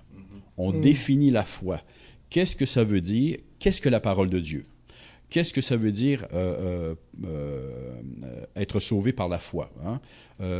Et on peut ajouter bien d'autres choses comme cela. Donc, le confessionnalisme, à savoir qu'on a, on a, élaboré des confessions de foi solides pour qu'on puisse savoir en quoi croire justement à partir des Écritures. Mm. Amen. vous avez mentionné Pasteur Luther, euh, le, mariage, en fait, euh, c'est arrivé assez vite dans votre réforme. 1521-22, euh, hein, on vidait les couvents, les frères mariaient les, nonnes. Vous avez vous-même marié Catherine Van Bora-Gesseron. Parlez-nous ça un peu. en fait, ce qui est intéressant, c'est que votre couple a donné un peu, parce que ça n'existait pas un ministre du culte marié. Un ministre du culte, c'était célibataire par définition, et puis la famille chrétienne a été définie par le couple Luther. La famille pastorale, hein, on est d'ailleurs autour de la table chez vous, où vous recevez les gens, la, famille hospitalière chrétienne, c'est une extraordinaire euh, contribution. Euh, en fait, nous sommes tous des ministres du culte aujourd'hui euh, sur ce panel, mariés, et, on n'aurait probablement pas pris des vœux, on aurait probablement renoncé peut-être, je ne sais pas, au, au, sacerdoce si c'était venu avec le célibat. Vous savez, ça peut être très difficile. Catherine était irrésistible. C'est une grâce irrésistible. Juste une anecdote là-dessus. Vous savez que Catherine, c'était justement une nonne. Et lorsque les couvents comme cela dans les milieux protestants étaient en train de se vider, ben, on leur trouvait des, des maris, justement. Et lorsque Catherine est sortie, elle avait euh, remarqué le docteur Luther. Mm-hmm. Et elle avait dit, c'est lui que je veux et personne d'autre. oui, il y a, d'autres anecdotes aussi qui courent que personne d'autre voulait la marier. c'est peut-être. C'est peut-être aussi parce qu'elles avaient fui leur couvent et elles étaient venues dans une espèce de carriole d'un charretier qui transportait des, barils qui servaient au transport de poissons du poisson. Alors, peut-être qu'elle sentait le poisson euh, quand elle est arrivée à Wittenberg. Alors, est-ce que vous avez quelque chose à nous dire sur ça, Catherine von Borage-Esseron, non? C'est un peu moins historique, ça. ben, mes sources, c'est toujours euh, Carl Truman, donc on verra avec lui. Alors, euh, les réformateurs ont établi un principe important, c'est qu'une fois la réforme achevée, il n'y avait rien d'achevé. Sampa reformanda. Des fois, on termine de faire la vaisselle chez nous. Je dis, ah chérie, on a, fini le ménage, tout est fait. Mais elle me dit, non, Sampa reformanda. On va devoir tout recommencer demain. Euh, et, en fait, l'idée de la réforme, c'est que c'est jamais fini. Euh, bon, ça peut être décourageant à vue humaine, mais ça nous rappelle aussi que euh, la vraie Église, c'est une Église qui doit constamment veiller, qui euh, est toujours en risque de, dévier d'un côté ou de l'autre. Donc, on ne peut pas simplement s'asseoir sur nos lauriers et dire tout est, accompli. notre salut est accompli par Christ, mais hein, il, y a, un danger en fait pour l'Église de, s'éloigner. Et on doit donc reprendre la forme, sampa reformanda. À votre avis, aujourd'hui, quand on regarde l'Église contemporaine, quels sont les enjeux qui guettent l'Église, euh, soit de l'extérieur, les pressions qui la menacent et vers lesquelles l'Église pourrait se déformer, ou qu'est-ce qui, à l'intérieur, nécessite en ce moment une réforme dans la condition de l'Église, de manière très générale? Ben, de manière très générale, le problème fondamental, c'est le problème de l'homme. même l'homme régénéré, nous avons la régénération à principe, disait Van. Hein? Euh, on regarde d'ailleurs euh, les institutions humaines et on se rend compte que l'homme a une incapacité chronique à se renouveler. On dit toujours que la grosse difficulté va être la deuxième génération, mais même dans notre propre, dans notre propre génération, on éprouve également des difficultés et des combats. Hein. En, anglais, on n'a pas l'expression human restlessness, l'agitation humaine. On dirait qu'on est incapable de rester, on a toujours besoin de trouver quelque chose d'autre, quelque chose de nouveau, quelque chose de plus excitant, une espèce de happening, n'est-ce pas, qui va arriver. Et, et, et on reçoit à cet effet-là également les pressions de l'Église. Combien de fois entend-on dire, il n'y a rien qui arrive ici, hein, expression consacrée, là, parfois qu'on entend dans les... Il n'y a rien qui arrive ici, ailleurs, il arrive ci, il arrive ça. Alors, on a constamment besoin de revenir ad fontes, pour reprendre l'expression de la Renaissance. Hein? On a constamment besoin de revenir aux sources, constamment besoin de revenir à la parole. Quand vous regardez euh, sommairement l'histoire de, de, l'Église chrétienne, l'histoire du calvinisme, pour employer un mot consacré, là, hein, on part de Paul, et ça prend pas beaucoup, beaucoup, beaucoup de temps avant que ça se détériore au niveau du salut et que, bon, ben, tout ce qu'on appelle salut par grâce est complètement euh, évacué. Et on retrouve ça un petit peu plus tard chez Augustin. Et encore une fois, ça n'a pas duré très très longtemps. On retrouve ça euh, ensuite, bon, euh, chez les réformateurs. Ensuite, on arrive avec Kuyper et les néo-calvinistes et nous? Hein? Alors, on se rend compte qu'il faut toujours y revenir parce que constamment, n'est-ce pas, on s'y éloigne et euh, ce qui est au fond de l'homme, là, c'est cette espèce de, de, de désir de l'homme de se mettre en avant, de se positionner, euh, prend, prend le pas. Alors, on a constamment besoin de revenir. Donc, le danger, c'est que quand on parle de tradition, j'ai trouvé que euh, Jean euh, avait. C'est ce matin, Jean, que vous avez dit ça, ce matin? Vous étiez plus jeune un peu? Euh, vous, le- vous, vous le prénommez? dit donc? Oui, j'avais dit beaucoup de choses. des choses ce matin? Euh, ah oui, la, la- la tradition, c'est bon. Oui. Parce qu'on on a tendance à dire que toute tradition est mauvaise. C'est complètement faux. On a tous une tradition. Quand on élève nos enfants, qu'est-ce qu'on fait? On leur passe une tradition. C'est la tradition des hommes qui est mauvaise. Mais il y a une tradition qui est bonne et il y a une tradition qui est incontournable. C'est la tradition évangélique transmise générationnellement euh, dans, dans l'Église du Seigneur Jésus-Christ. Mais lorsqu'elle prend le pas sur la parole, c'est là où elle fait des entorses à la parole et c'est là où elle devient perverse et elle devient euh, répréhensible. Et le danger de l'Église aujourd'hui, le, le danger, je vous apprendrai rien là, hein? le danger de l'Église aujourd'hui, rejoindre le plus grand nombre. On est en mode performance. On est en mode accomplissement. On est figures driven, comme on dit. hein. On est dirigé par les statistiques et les chiffres. Et on voit ça souvent dans les associations d'églises. Les gens font leur rapport. Combien de nouveaux, combien de, vous êtes combien chez vous? Comme si c'était une panacée, ça, le nombre. Euh, alors, ça, c'est un danger constant qui guette l'Église, et encore plus aujourd'hui, parce qu'il y a une faction de l'Église aujourd'hui qui donne, euh, on, on est en pleine postmodernité. Euh, la postmodernité, c'est que chacun fait ses propres vérités. L'Église n'a pas échappé à ça non plus.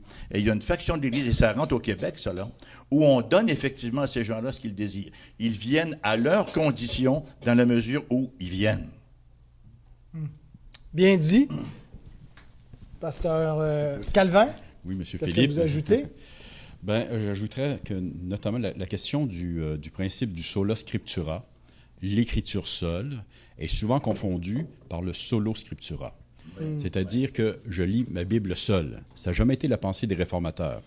Effectivement, les réformateurs croyaient que l'Église devait ensemble travailler à étudier la parole, et l'étudier la parole à partir d'une tradition aussi les pères de l'Église, même si Martin Luther donnait l'impression parfois de tous les rejeter, et son langage était très coloré, mais il ne les rejetait pas, mais il faisait le tri.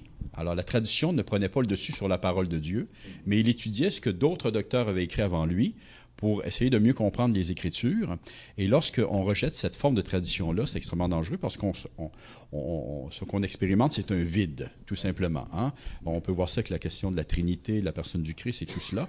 Et donc, et, et, et, et, euh, le, le, le sola scriptura, il est, il est vraiment important parce que même à l'époque des réformateurs, Martin Luther l'a expérimenté, euh, lorsque on, rapidement on a vu apparaître justement des gens qui se disant protestants, mais se réclamaient donc d'un don prophétique et donc d'entendre la voix de Dieu et recevoir des révélations de Dieu en dehors des Écritures. Et ça, c'est un phénomène qu'on voit tous les siècles, ça, ressort constamment et ces gens-là, bien sûr, ont des messages qui entrent en contradiction avec les Écritures. hein. Euh, Peut-être un autre point vraiment important pour l'Église d'aujourd'hui, si on veut faire le parallèle avec euh, la, réforme protestante, c'est revenir à une saine doctrine de la justification. C'est le cœur de tout.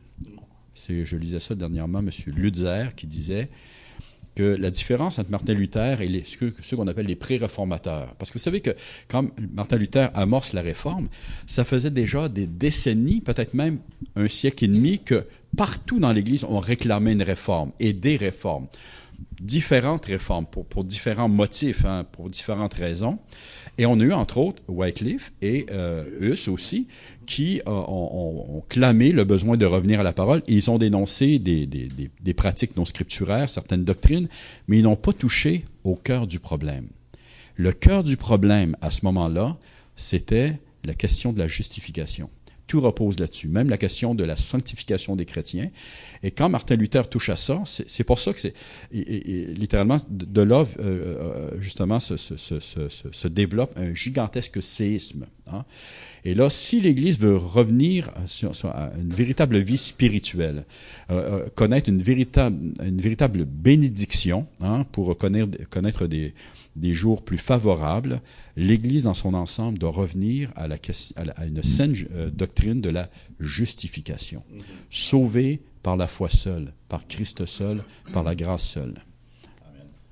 Si je peux me permettre, juste un petit ajout bien, bien simpliste, qui nous touche, nous, les réformés baptistes. Puis là, je ne vais pas prendre des allures de celui qui aime faire pipi sur ses bottines. Mais euh, s'il y a un danger qui nous guette, nous, peut-être moins au Québec, là, mais dans les milieux réformés baptistes en général, euh, parfois, moi, j'ai un petit peu de crainte de la surintellectualisation de la foi. Pourquoi vous me regardez? Mais mon cher Phil, vous êtes mon héritier, euh, je pense que c'est vraiment bien de vouloir creuser les Écritures aussi profondément que faire se peut. Mais quand on fait intervenir les questions métaphysiques, je trouve ça sérieusement inquiétant. On n'a qu'à souvenir à ce qui s'est passé à, à la, scolastique. On- n'a qu'à souvenir de, de Thomas d'Aquin qui a finalement christianisé Aristote pour, pour voir où ça peut nous mener.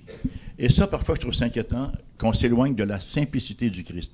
S'éloigner de la simplicité du Christ, ça ne veut pas dire devenir épais dans nos prédications, devenir bébé, devenir euh, tellement banal.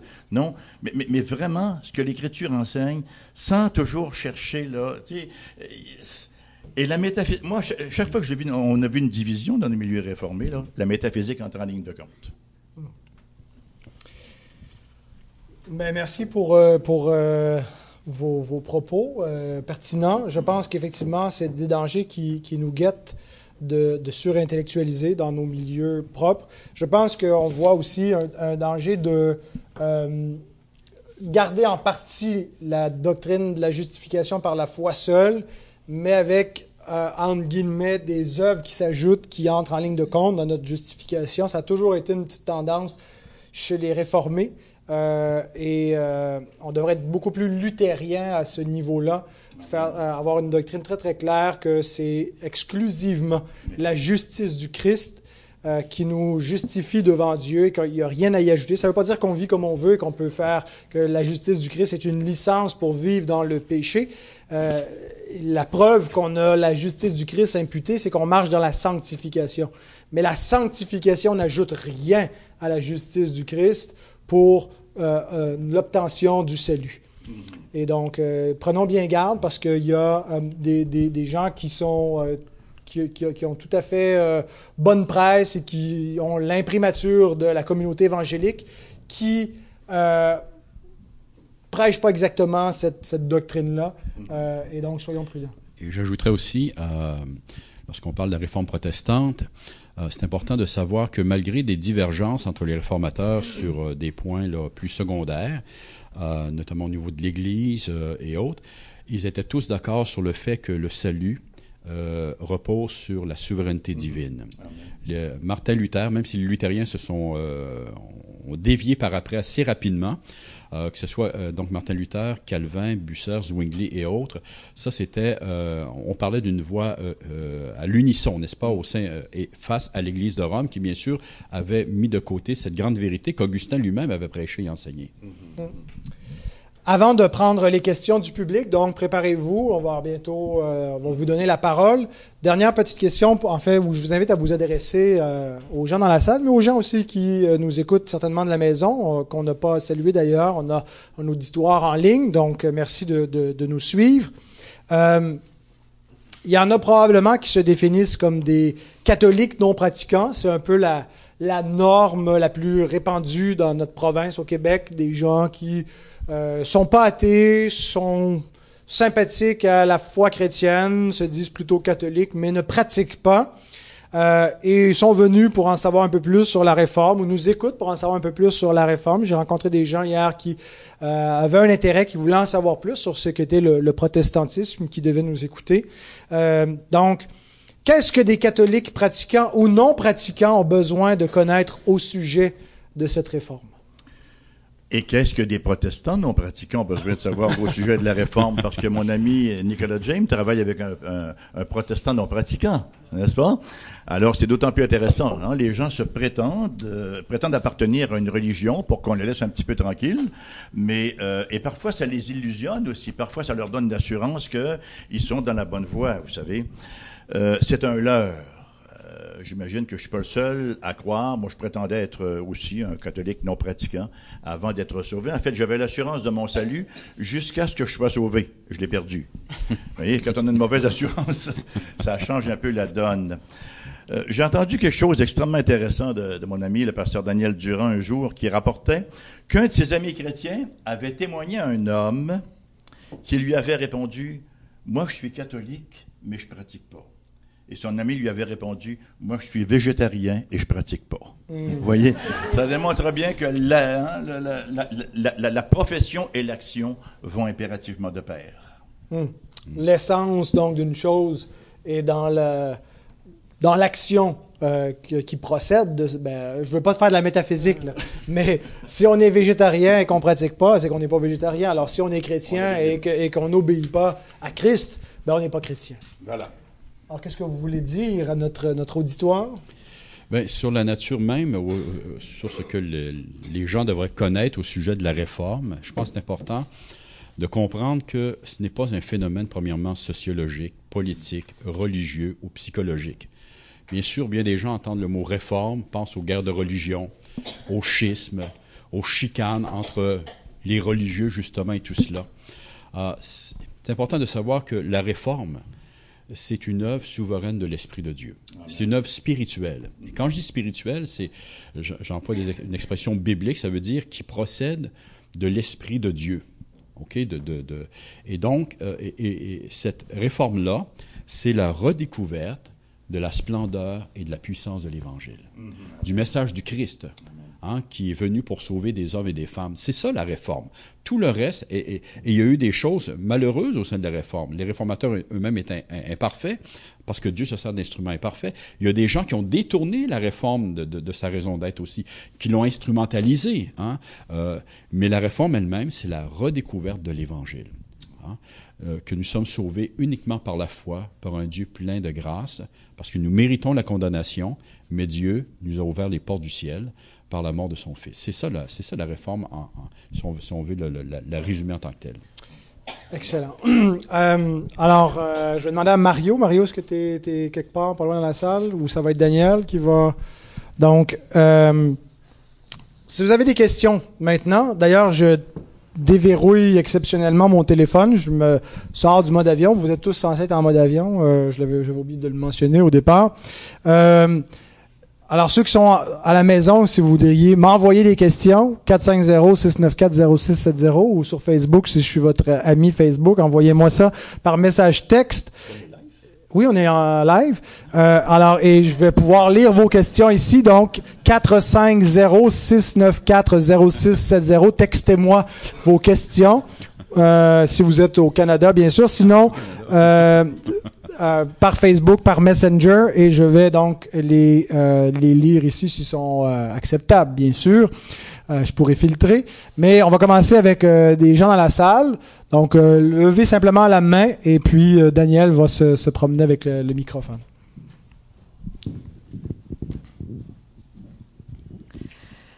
Docteur Luther, vous avez parlé de métaphysique comme un danger.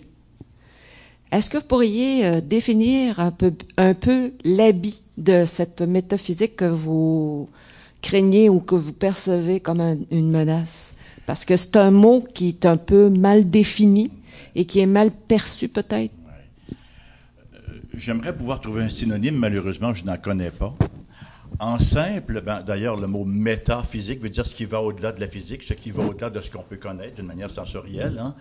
On peut s'embarquer dans toutes sortes de, théories euh, au-delà de, ce qui est connu. Et la scolastique était très, très bonne là-dedans. On entreprenait euh, par toutes sortes de méthodes philosophiques, euh, des déductions, des, on tenait des discours qui, avaient certainement un certain sens, mais qui, somme toute, n'étaient pas toujours... Parce que le, le- le christianisme n'est pas toujours... Le christianisme n'est jamais irrationnel, mais il est parfois supra-rationnel. Et c'est pas toujours le rationalisme vu dans la, dans la métaphysique qui va nous éclairer nécessairement. J'aimerais pouvoir en dire... Est-ce que quelqu'un peut venir à mon aide à cet effet-là et peut-être simplifier un peu la, la- la terminologie? On parle pas certainement de spéculation, Spéculation, au-delà de ce que l'Écriture nous dit, et on essaie de, de percer les mystères qu'on qu'on ne peut pas percer en tant que tels. On- la scolastique, c'est que c'est c'est donc une, une école de, de pensée que que pris place dans l'Église au Moyen Âge, et euh, on, on disait que justement les scolastiques hein, se, se débattaient no- notamment pour savoir combien d'anges Ouais, peut prendre place sur euh, la, la pointe de, de- D'une épingle. d'une d'une épingle. Là. Alors, ça nous donne une idée. là. on, on débattait sur tellement de sujets. Et en fait, on n'était plus dans l'Évangile. C'est aussi simple que cela. Euh, vous, Est-ce qu'on pourrait associer ça à des spéculations Ouais. prophétiques? C'est des spéculations Ouais. de conspiration, puis toutes ces choses-là? Ouais. C'est dans cette dimension-là? Et il ne faut pas confondre non plus euh, métaphysique et philosophie, parce que la philosophie nous donne quand même un langage pour dire notre théologie. Hein, on parle des sciences témoins. Sauf que la métaphysique n'est pas la meilleure science témoin. Elle nous permet de nous égarer ouais. Moi, je suis, euh, comme vous le savez, euh, un- non pas un métaphysicien, mais je suis sympathique à la métaphysique. euh, parce qu'en réalité, la métaphysique, le terme nous dit qu'est-ce qui vient après la physique. Donc, on peut mettre toute notre théologie dans la catégorie de la métaphysique. Bien sûr, je comprends ce que vous voulez dire, qu'il y a le danger de tomber dans une théologie spéculative, euh, de couper les cheveux en quatre. Euh, je pense que cependant, ce que les théologiens, beaucoup des théologiens de la scolastique et du Moyen Âge essayaient de faire, euh, c'est en fait de, répondre à beaucoup de, de questions qui n'ont pas nécessairement leur place dans le pupitre de l'Église, mais que ça ne veut pas dire qu'ils n'ont aucune place dans le travail d'un théologien. Euh, quand, c'est sûr, quand les théologiens deviennent plutôt quand les prédicateurs euh, essaient de devenir des, philosophes et qu'ils noient le poisson et qu'ils nourrissent plus les brebis parce qu'ils vont dans des subtilités que personne ne comprend, euh, on s'égare et c'est dangereux. Ça ne veut pas dire que ce qu'ils vont dire est nécessairement faux ou a- que ça n'a aucune pertinence, mais que ce n'est pas la place. Il y a une place pour la métaphysique qui ne devrait pas nécessairement être, être la tribune, euh, le, le, le, le- le- le pupitre, la chair, la prédication dominicale. Mais euh, donc c'est ça. c'est- c'est- c'est- Oui. Et, et je suis entièrement d'accord. Euh, Dans notre discussion euh, qu'on a eue entre nous, euh, dans notre milieu, sur l'impassibilité divine, on a fait intervenir un peu la métaphysique. Et Ouais. c'était essentiel. Alors, il y a une scène métaphysique. Voilà, c'est ça. Voilà. Mais euh, Deutéronome 29, 29. Voilà. Euh, Les choses cachées. les, co- les choses cachées sont dans l'éternel, les choses révélées sont à l'homme. Il y a des choses qui nous dépassent tout simplement. Martin Luther, historiquement, n'aimait pas beaucoup la métaphysique, du moins sur certains points, en raison justement parce que parce que parce qu'il venait il venait d'un milieu scolastique et donc euh, il s'était éloigné de ça. Il prêchait l'Évangile. Est-ce qu'il y aurait d'autres questions de la salle? Louis, c'est Louis. Hein?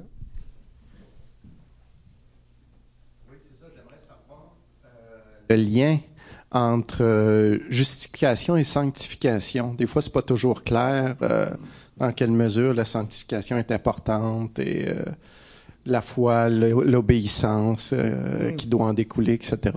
Très bonne question. La question est adressée à qui? Ben, c'est c'est Calvin qui est spécialiste de. C'est justifié de la- du trio. Qu'est-ce qui vient en premier, l'arbre ou le fruit? Hmm. Hein?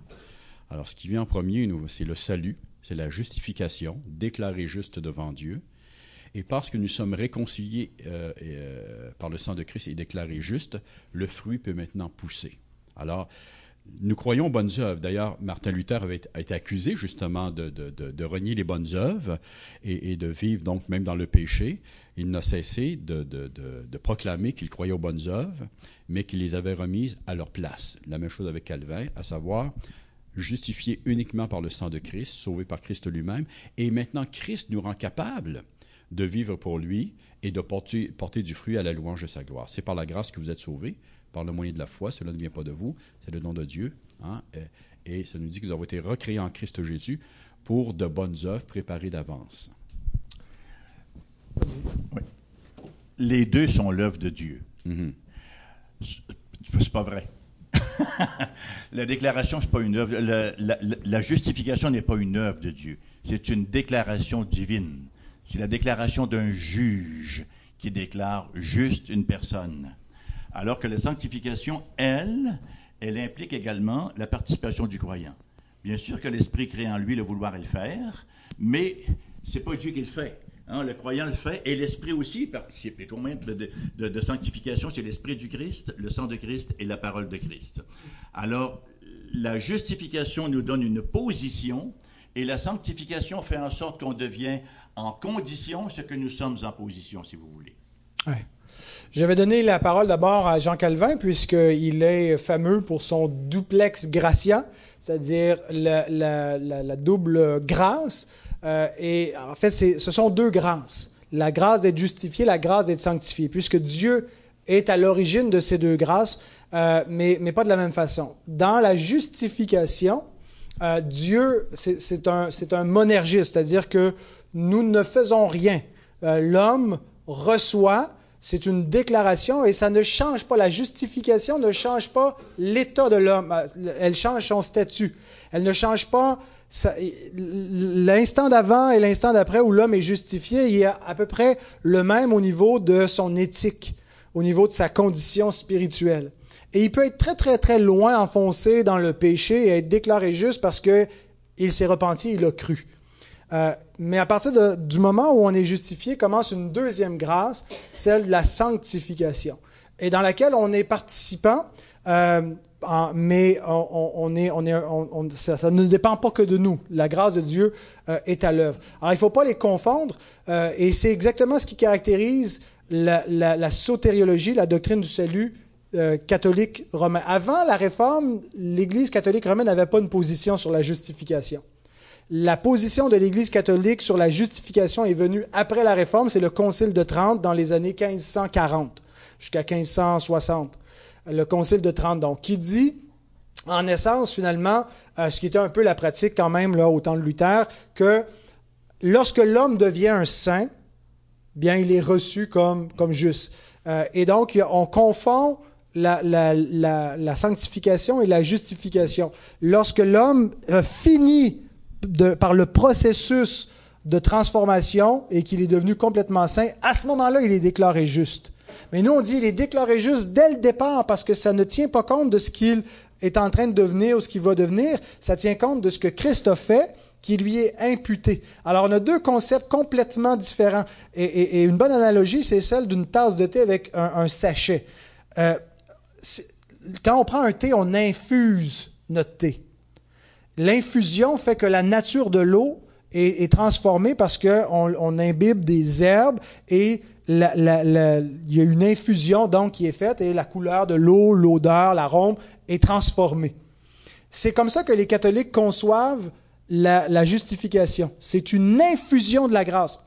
Ça commence avec le baptême qui infuse la grâce de la régénération qui euh, vient donc de- des grâces de Dieu en Christ, du salut qui est appliqué. Et progressivement, la nature devient tellement infusée qu'on devient parfaitement saint. C'est pas comme ça que nous comprenons la, la justification. On rejette l'idée d'une justification par infusion. Nous croyons une justification par imputation. Donc, c'est pas que la nature est changée, c'est le statut juridique.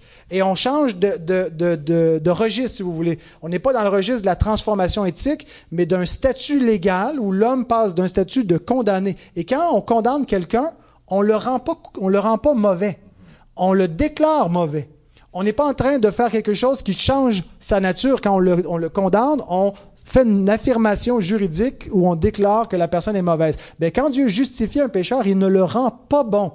Il le déclare juste. Sur quelle base Dieu fait-il cette déclaration-là? Sur la base de la justice du Christ qui lui est imputée par la foi. Et donc, la, la nature de la personne n'a pas encore commencé à être changée. Mais automatiquement, à ce moment-là, la personne est pardonnée, elle est reçue comme enfant de Dieu et elle a la vie éternelle gratuitement. Et donc, c'est par la foi et c'est gratuit. Et là commence la sanctification. Hein. On a une question qui nous arrive. Est-ce que ça, ça répond, euh, Simon? C'est Simon. hein? Louis. Tu as juste ajouté une chose, à savoir qu'à l'époque, comme aujourd'hui, il n'y a pas d'assurance du salut possible dans l'Église catholique. Hein, c'est- C'est justement, euh, sauf pour quelques élus, quelques personnes qui auraient atteint euh, justement un certain niveau de sainteté, de mérite. Donc, personne ne peut avoir d'assurance, euh, l'assurance de leur salut. Ça, c'était une des grandes découvertes de Martin Luther. Je suis sauvé. Et en même temps que le néonomisme contemporain, la, la nouvelle perspective sur Paul, encore une fois, arrive avec quelque chose qui est un petit peu semblable, hein, Oui. qui fait que tu n'as pas l'assurance de ta justification, euh, bon, hein, tu vas le savoir à la fin. euh, Ouais. Alors c'est pratiquement... C'est une régression. Ouais. On prend une question. euh, on a deux personnes qui nous ont écrit. Je vais en- lis une première. On- je pense qu'il y avait quelqu'un d'autre dans la salle. Donc, je vais commencer avec une sur euh, Internet. Michael qui nous dit Bonjour, Monsieur Mélenchon. Comment pensez-vous que les réformateurs répondraient à ceux qui minimisent l'impact de la réforme protestante sous l'argument qu'elle représente seulement une minime portion du christianisme historique Quel était le regard des réformateurs sur leur propre impact et, euh, en étaient-ils conscients? Donc, étiez-vous conscient que vous étiez en train de réformer l'Église? Ah, et euh, qu'est-ce que vous pensez? En fait, je pense que je sais qu'est-ce que vous pensiez. Vous pensiez que c'était la fin du monde et que le pape était l'antichrist, que c'était le réveil final? Mais qu'est-ce que vous répondriez à Michael? Ben, la question, ça ne s'adresse pas à, à Phil. Non, mais c'est parce que là, c'est Phil qui la reçoit, mais il la pose aux autres. Mais est-ce que les réformateurs, parce qu'en fait, la réforme, ça arrive 15 siècles après le début de l'histoire de l'Église. C'est- banal, l'Église était déjà bien établie. Euh, Je pense que les réformateurs sont comme nous. Ils ne sont pas conscients de la portée toujours des gestes qu'ils posent, des, euh, des paroles qu'ils vont nécessairement prononcer. On, on travaille pour notre génération, on travaille pour les médias. Euh, on essaie de confronter les problèmes d'aujourd'hui, d'être contemporain. Et en même temps, on ne réalise pas toujours que ça a un impact pour demain. Et eux, comme euh, vous le mentionniez si bien précédemment, le, but de Luther, c'était pas de tout faire sauter. Le but de Luther, c'était simplement d'amorcer une discussion, des échanges, une remise en question, une réanalyse pour voir est-ce qu'on peut purifier ceci, purifier cela et revenir à quelque chose de plus conforme. Alors, euh, je n'ai pas l'impression qu'ils étaient effectivement euh, conscients de, de- de- de tout l'impact. D'ailleurs, Luther est un peu désespéré lorsqu'il a, a vu l'impact, les, les vagues que ça avait pu faire à son époque. Ouais.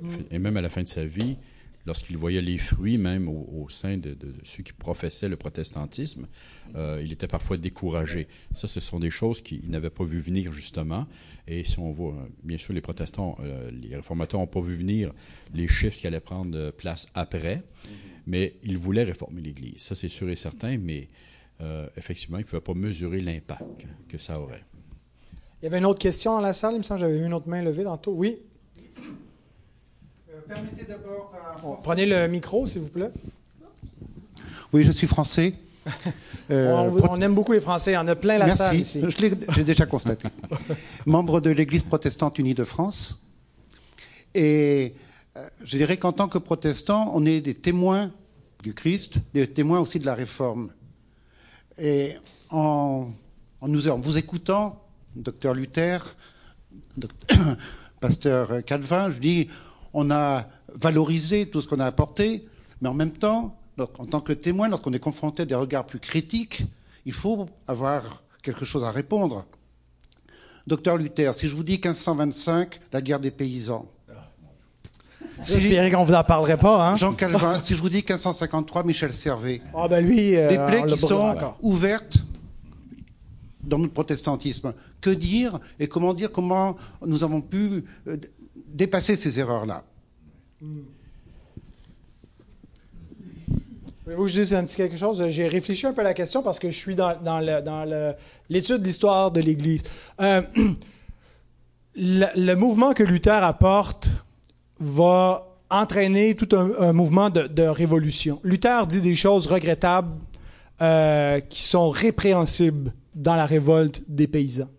Euh, il appelle quasi au génocide euh, pour réprouver, réprimer la révolte des paysans. Cependant, il faut, faut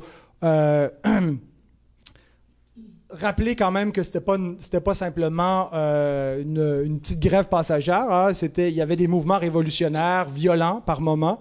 Luther est très conservateur dans sa conception du pouvoir politique. Il veut pas une révolution. Il va se séparer de Karlstadt, un de ses associés très très proches, quand il s'en va dans cette lignée révolutionnaire, parce que pour lui, en fait, euh, il, il sent qu'il va compromettre les, les idéaux de la réforme si ça, ça sombre dans la violence et dans l'anarchie. Je, je- je ne dis pas que, euh, que les propos de Luther sont, sont acceptables. À mon avis, il y aurait eu une façon de, de, euh, d'endiguer la révolte paysanne, euh, de, de s'opposer à cela, mais il, il- il fallait adresser le, le problème. La façon que Luther le fait et que d'autres, en fait, c'était pas, euh, c'était pas juste propre à Luther. euh, c'était et on vit dans une époque aussi qui est violente. On regarde aujourd'hui que le 21e siècle, avec nos, nos valeurs et nos- les propos de Luther sur les Juifs, tout le monde est antisémite à, à- à cette époque-là. Euh, Michel Servet, tout le monde voulait sa peau. Jean Calvin est, le- est un grand héros, même des catholiques, de y avoir fait son procès puis de l'avoir livré. Ça n'existe pas à l'époque une séparation nette entre l'Église et l'État. Aujourd'hui, ça nous apparaît aberrant qu'une personne ait un procès pour des, des opinions euh, religieuses, mais c'était la norme. Alors, il ne faut pas juste faire porter le blâme du 16e siècle par Calvin et par Luther. Ils étaient des hommes de leur temps. Euh, ils vont venir en jugement pour ces choses-là, mais c'était toute, toute leur génération et leur contexte qui euh, allait dans ce sens-là. L'Église et l'État n'auraient pas brûlé, n'auraient pas réprimé les, les paysans, brûlé Servet, euh, juste sous l'influence de, de deux fanatiques. C'était les valeurs et c'était là où la société était rendue. Rien ne s'opère dans la perfection. Voilà. Il y a toujours des accros partout. On vit ça présentement en Amérique du Nord. Regardez ce qui se passe aux États-Unis. On veut effacer l'histoire. On veut enlever les statuts. On veut réinterpréter ce qui s'est passé à l'époque à la lumière de ce qu'on sait aujourd'hui ou de ce qu'on ne sait pas aujourd'hui. Il faut toujours contextualiser et en même temps garder à l'esprit que Dieu, dans tout cela, euh, fait son œuvre, malgré que, effectivement, c'est fait par des pécheurs, quoique régénérés, ce soit fait imparfaitement. Et euh, je pense qu'on est conséquent avec le principe de la réforme lorsque d'un côté on souligne l'œuvre des réformateurs, qui eux-mêmes ont dit l'homme est un pécheur sauvé par grâce. Alors, en disant cela, et eux, eux-mêmes ont critiqué l'Église, ont critiqué les pères, ont critiqué la tradition. Donc, il y a une critique à faire sur certaines choses, et on l'a fait nous-mêmes. Étant baptistes nous-mêmes, donc on a critiqué même la doctrine du baptême des réformateurs. hein. Et effectivement, comme vous l'avez si bien dit, Philippe, euh, nous sommes à une époque où euh, on vit dans la violence.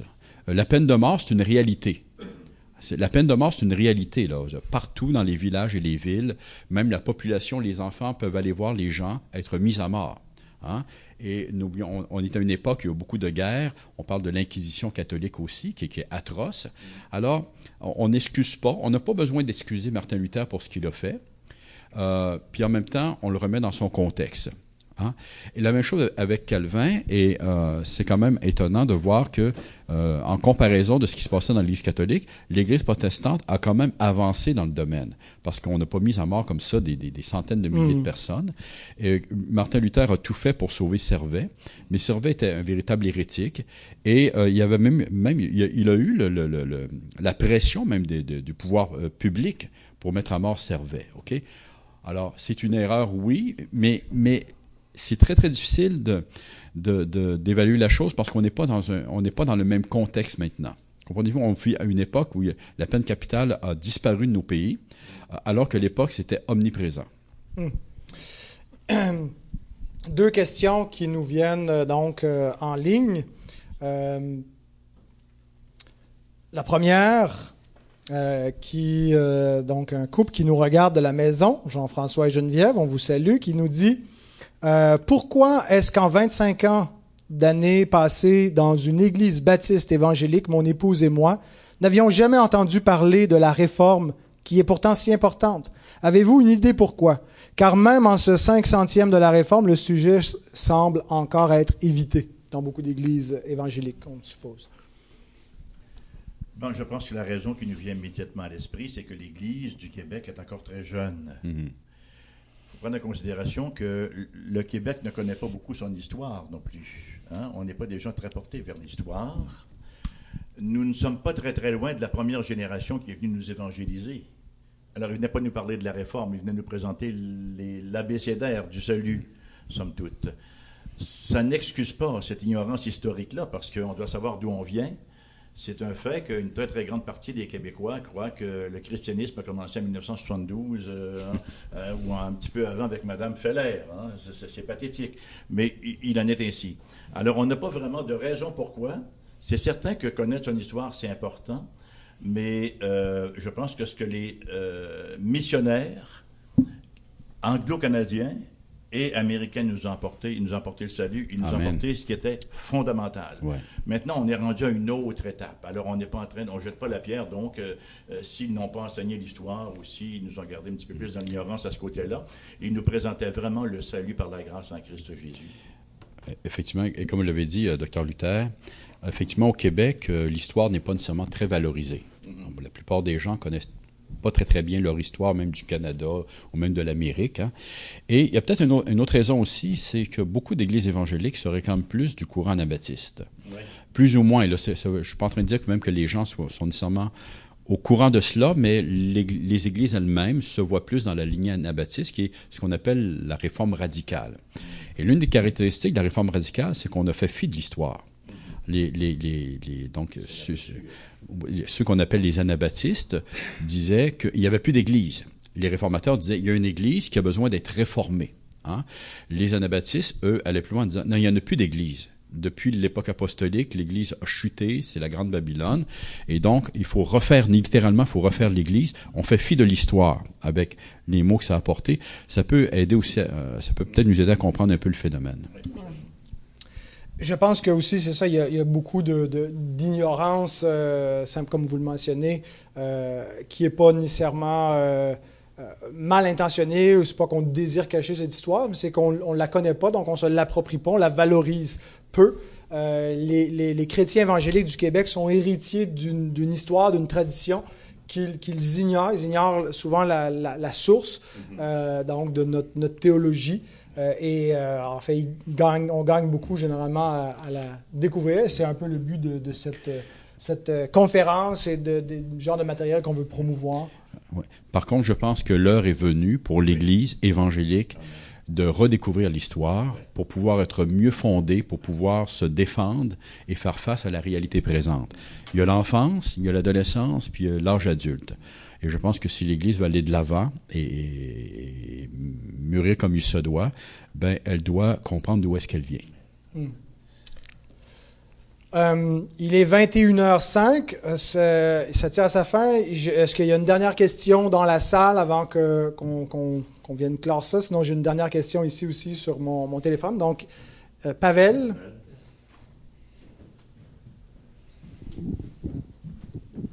Bonsoir, euh, réformateur.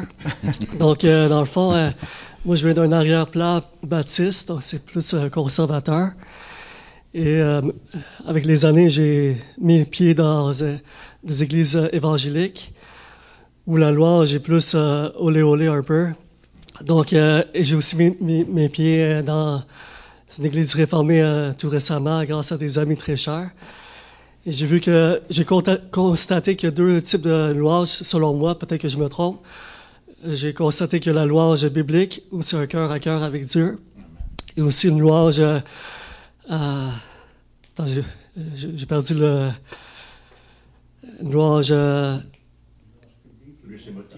ah, émotive, ouais, ça stimule les, émotions.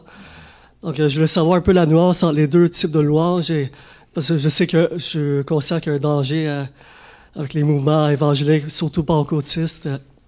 Ça tourne en rond, euh, c'est. euh, Mais en même temps, avec les, dans les, églises réformées, c'est plus les cantiques, les hymnes, les, les psaumes. Donc, je veux juste savoir, c'est quoi l'appel euh, de Dieu pour un, un- un enfant de Dieu, un, un né de nouveau, par rapport à- au cœur de la louange. Hmm. Pour, pour euh, aider à répondre aussi à la question de Pavel, je trouve que ça va bien avec la question qui nous a été envoyée, que j'aimerais rajouter ici, qui pourrait compléter, euh, boucler la boucle, euh, qui nous vient euh, du docteur euh, Mind Veldman, qui a dit, c'est pas nécessaire de mentionner que c'est moi.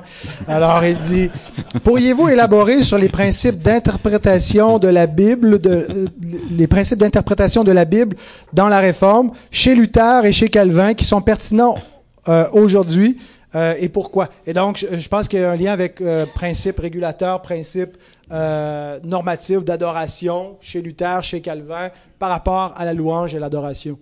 Merci, Maynard. Aurait pu en trouver une plus compliquée, peut-être, en fouillant. au départ, qu'est-ce que c'est que la louange? La louange, c'est pas une auto-excitation. Ne consiste pas à réchauffer la salle ou à s'exciter soi-même. La louange consiste à proclamer les vertus de Dieu, à parler de ses attributs. C'est la raison pour laquelle, très souvent, dans les églises plus traditionnelles, on retrouve plus de cantiques. On ne devrait pas se limiter uniquement aux cantiques historiques, parce qu'il y a des cantiques contemporains également qui proclament les vertus de notre Sauveur, qui proclament également les attributs de Dieu. La question des émotions, je pense que les émotions devraient être présentes dans chaque louange. Je pense que lorsqu'on proclame les vertus de Dieu, ses attributs, sa grandeur, sa majesté, ce qu'il a fait pour nous, on ne peut pas rester de glace. Par contre, les émotions ne peuvent pas venir en premier. Voyez-vous, comme on dit au Québec, on ne peut pas craquer le bonhomme avant. On, on- on- on- on proclame vraiment la base de ce qui représente son salut et sa bénédiction, et les émotions vont suivre. Et vous savez quoi? Moi, ce que j'aime chez les pentecôtistes, là, ils ont un amour fou pour le Christ, un amour fou pour Dieu, puis un zèle extraordinaire pour Dieu. Et ça, j'aimerais ça voir ça chez les réformés baptistes. Un tel amour manifesté, une, telle dédication, une telle grâce, un tel désir de servir le Seigneur et euh, d'alimenter sa proximité avec, avec lui. Euh, bien sûr, nos, doctrines sont aux antipodes, enfin, aux antipodes, à peu de choses près. Ils prêchent quand même le salut par la grâce. Mais je, pense qu'il y a des choses qui se, fait- qui se font là qui sont quand même intéressantes. Ceci dit, euh, la question des émotions, vous savez, c'est pas une question qui est régie ou qui doit être euh, amenée ou qui doit être suscitée ou alimentée par des chants, un tapage de pied ou encore un mouvement de foule. Je, je pense que c'est comme, un peu comme, euh, comme les investissements, l'adoration. On retire ce qu'on met dedans. Hmm. Euh, quand des gens sortent et qu'ils disent Ah, j'ai rien retiré du culte, on devrait leur poser la question Mais qu'est-ce que tu as mis dedans? La disposition du cœur de chacun, je dirais pas fait foi de tout, là, mais joue un, un- un très très grand rôle. Vous savez, si on chante les cantiques en regardant dehors, en pensant ce qu'on va manger après, euh, c'est sûr qu'il n'y aura pas grande, euh, grand, grand communion là avec le Dieu, parce que c'est ça le but d'une louange, le but d'un cantique, c'est de nous mettre vraiment dans une communion particulière, comme vous l'avez si bien mentionné, cœur à cœur avec Dieu. Et quand le cœur s'investit, on chantait tantôt, moi ça vient me chercher à chaque fois. Le royaume nous appartient. Est-ce qu'on va rester frette comme la calotte polaire quand on chante ça? Le royaume nous appartient. C'est quelque chose d'absolument extraordinaire. La difficulté, c'est qu'on chante sans réfléchir à ce qu'on chante. Ouais. Mais on a vraiment besoin, pour ça qu'on a besoin peut-être de cantiques nouveaux, mais on a besoin surtout de se discipliner mentalement pour savoir qu'est-ce que je suis en train de raconter au Seigneur. Amen. Pour moi, un cantique nouveau, c'est pas nécessairement un cantique nouveau, c'est une appropriation, appropriation nouvelle justement du cantique, une, une plus grande compréhension Mm. de ce qu'il véhicule. Hein, et euh, c'est ça. Euh, le Seigneur de dire que Dieu euh, nous appelle à l'adorer en esprit et en vérité. Je pense qu'en esprit, pour moi personnellement, ça veut dire premièrement par la puissance de son esprit et en vérité. Mais comme le disait Dr Luther, est-ce qu'on peut appréhender la vérité sans que ça suscite des émotions? C'est peut-être un peu peut-être prendre une, une- image là. C'est on- parfois on, a des gens, on, a quelqu'un qui, bon, un jeune homme qui regarde une jeune fille et qui euh, qui lui dit à quel point il l'aime, mais en fait il la connaît pas. C'est de l'émotion, c'est pas de l'amour. Hein? Mais par contre, le véritable amour, hein, euh, qui, qui se base sur une véritable connaissance, il est réel. Et d'ailleurs, il est plus réel que l'autre. Ce n'est pas l'amour. Hein. Alors, c'est pas tellement une question, premièrement, de type de cantique, même si ça joue là-dedans quand même, il y a une réalité, là. Il y a une question, premièrement, de cœur, de- de- d'appréhension de, la vérité. Et, je pense que lorsque l'on on grandit dans cette vérité-là, ben, même notre approche de l'adoration change. Ça se fait naturellement. Donc, s'il y a un problème, c'est peut-être un problème qui est dû au fait de, de, de peut-être pas assez, pas assez bien connaître la parole de Dieu et le Dieu de la parole. Hein, et, donc, le, changement, il va se faire si on revient tout simplement à la parole. Amen. Euh, et donc la parole qui doit diriger euh, notre adoration. Euh, on ne peut pas adorer Dieu selon l'imagination de l'homme. Pour aller un peu avec la, la question du docteur Veldman, Luther, on vous reproche, nous, réformés baptistes, et, et vous, l'incarnation euh, moderne de Martin Luther, vous vous reprochez à vous-même d'avoir élaboré ce principe innovateur où, euh, tout en croyant à la suffisance des Écritures dans le salut, euh, qu'on pourrait ajouter euh, jusqu'à un certain point ou pas suivre exclusivement l'Écriture. Et on vous remercie, pasteur Calvin, de nous avoir donné ce principe régulateur. en fait, c'est qu'on croit que l'adoration, euh, ce qu'on fait dans l'adoration, ce qui euh, régule notre façon d'adorer et, et les éléments euh, qui constituent un culte d'adoration doivent impérativement et exclusivement être prescrits dans la parole de Dieu. Philippe Brûlé Paul Punch, j'en parle dans la prédication demain. Amen. Donc, ben écoutez, c'est une bonne place pour arrêter parce qu'on vous donne rendez-vous demain matin. Euh, il se fait déjà tard, donc euh, on vous laisse aller vous mettre au lit pour passer une bonne nuit de repos. On vous donne rendez-vous demain dès 9h euh, pour ceux qui sont capables de se lever un peu plus tôt, dès 9h parce qu'on va continuer l'histoire de la réforme protestante. Demain, on se fait excommunier à 9h par... en fait, c'est, on est rendu là dans notre, notre récit de Luther. Euh, 1520, euh, donc la bulle euh, qui le met en garde vers une excommunication jusqu'à l'excommunication de Luther en route vers la diète de Worms. Donc, si vous voulez avoir ces six mois, euh, qu'est-ce qui s'est passé? Donc en 1520 à 9 heures demain matin. Et euh, par la suite, le culte dominical à 10 heures. Nous aurons la joie d'avoir euh, non pas Martin Luther, mais le pasteur Raymond Perron pour prêcher donc la parole parmi nous Avec le demain matin. du salut, non pas la calotte à Martin. Et donc, ça sera diffusé euh, également euh, sur le web si vous êtes à la maison, mais on préfère vous avoir en chair et en os puisque c'est une sainte convocation qui n'est pas virtuelle, mais qui est réelle dans des corps euh, incarnés. Alors, je remercie mes deux panélistes d'être ressuscités pour l'occasion. Vous n'êtes pas encore glorifiés, mais... Merci ça a été un plaisir. Si euh, vous voulez rester un petit peu pour fraterniser, on a des collations qui sont là, euh, des jus, du café, de l'eau, plein de collations qui ont été préparées. J'aimerais simplement terminer avec un bref mot de prière et puis euh, vous serez libérés. Notre Seigneur, nous voulons faire monter vers toi la gloire. Ce soir, nous avons parlé des hommes, mais ce soir, c'est à toi que nous voulons donner la gloire et non pas des hommes. Nous avons rappelé chez Luther et Calvin des vertus et surtout dans leur prédication, mais aussi des failles, Seigneur, et nous ne les canonisons pas, Seigneur. Le seul canon, c'est ta parole. La seule règle euh, de notre foi, Seigneur, c'est les saintes écritures auxquelles nous voulons euh, nous, nous vouer tout entier, Seigneur. Merci parce que par elle, tu nous instruis, par elle, Seigneur, tu nous as convaincus de jugement, de vérité, de justice, et encore, tu nous nourris, tu nous édifies. Merci pour cette journée, Seigneur, qui a été richement bénie par ta grâce et ta présence au milieu de nous. Que toute gloire te revienne, puisses-tu bénir les propos qui ont été partagés, Seigneur, nous donner de les méditer d'en être édifiés, Seigneur, s'il y a quelques sagesses, quelques vérités euh, qui viennent de toi, qui ont été euh, partagées, Seigneur, puisses-tu les presser sur nos cœurs et nous convaincre. On te demande de bénir le reste de cette soirée, de nous protéger au retour, de nous donner un bon repos, Seigneur, pour euh, le rendez-vous avec toi demain matin. Tu nous convoques par ta sainte parole pour être en ta, pré- en ta présence, pour te rencontrer, ô notre Dieu. Et donne à nos cœurs d'être prêts pour ce rendez-vous. Gloire à toi seul, au nom de Christ, nous te prions. Amen. Merci à tous. Bonne soirée.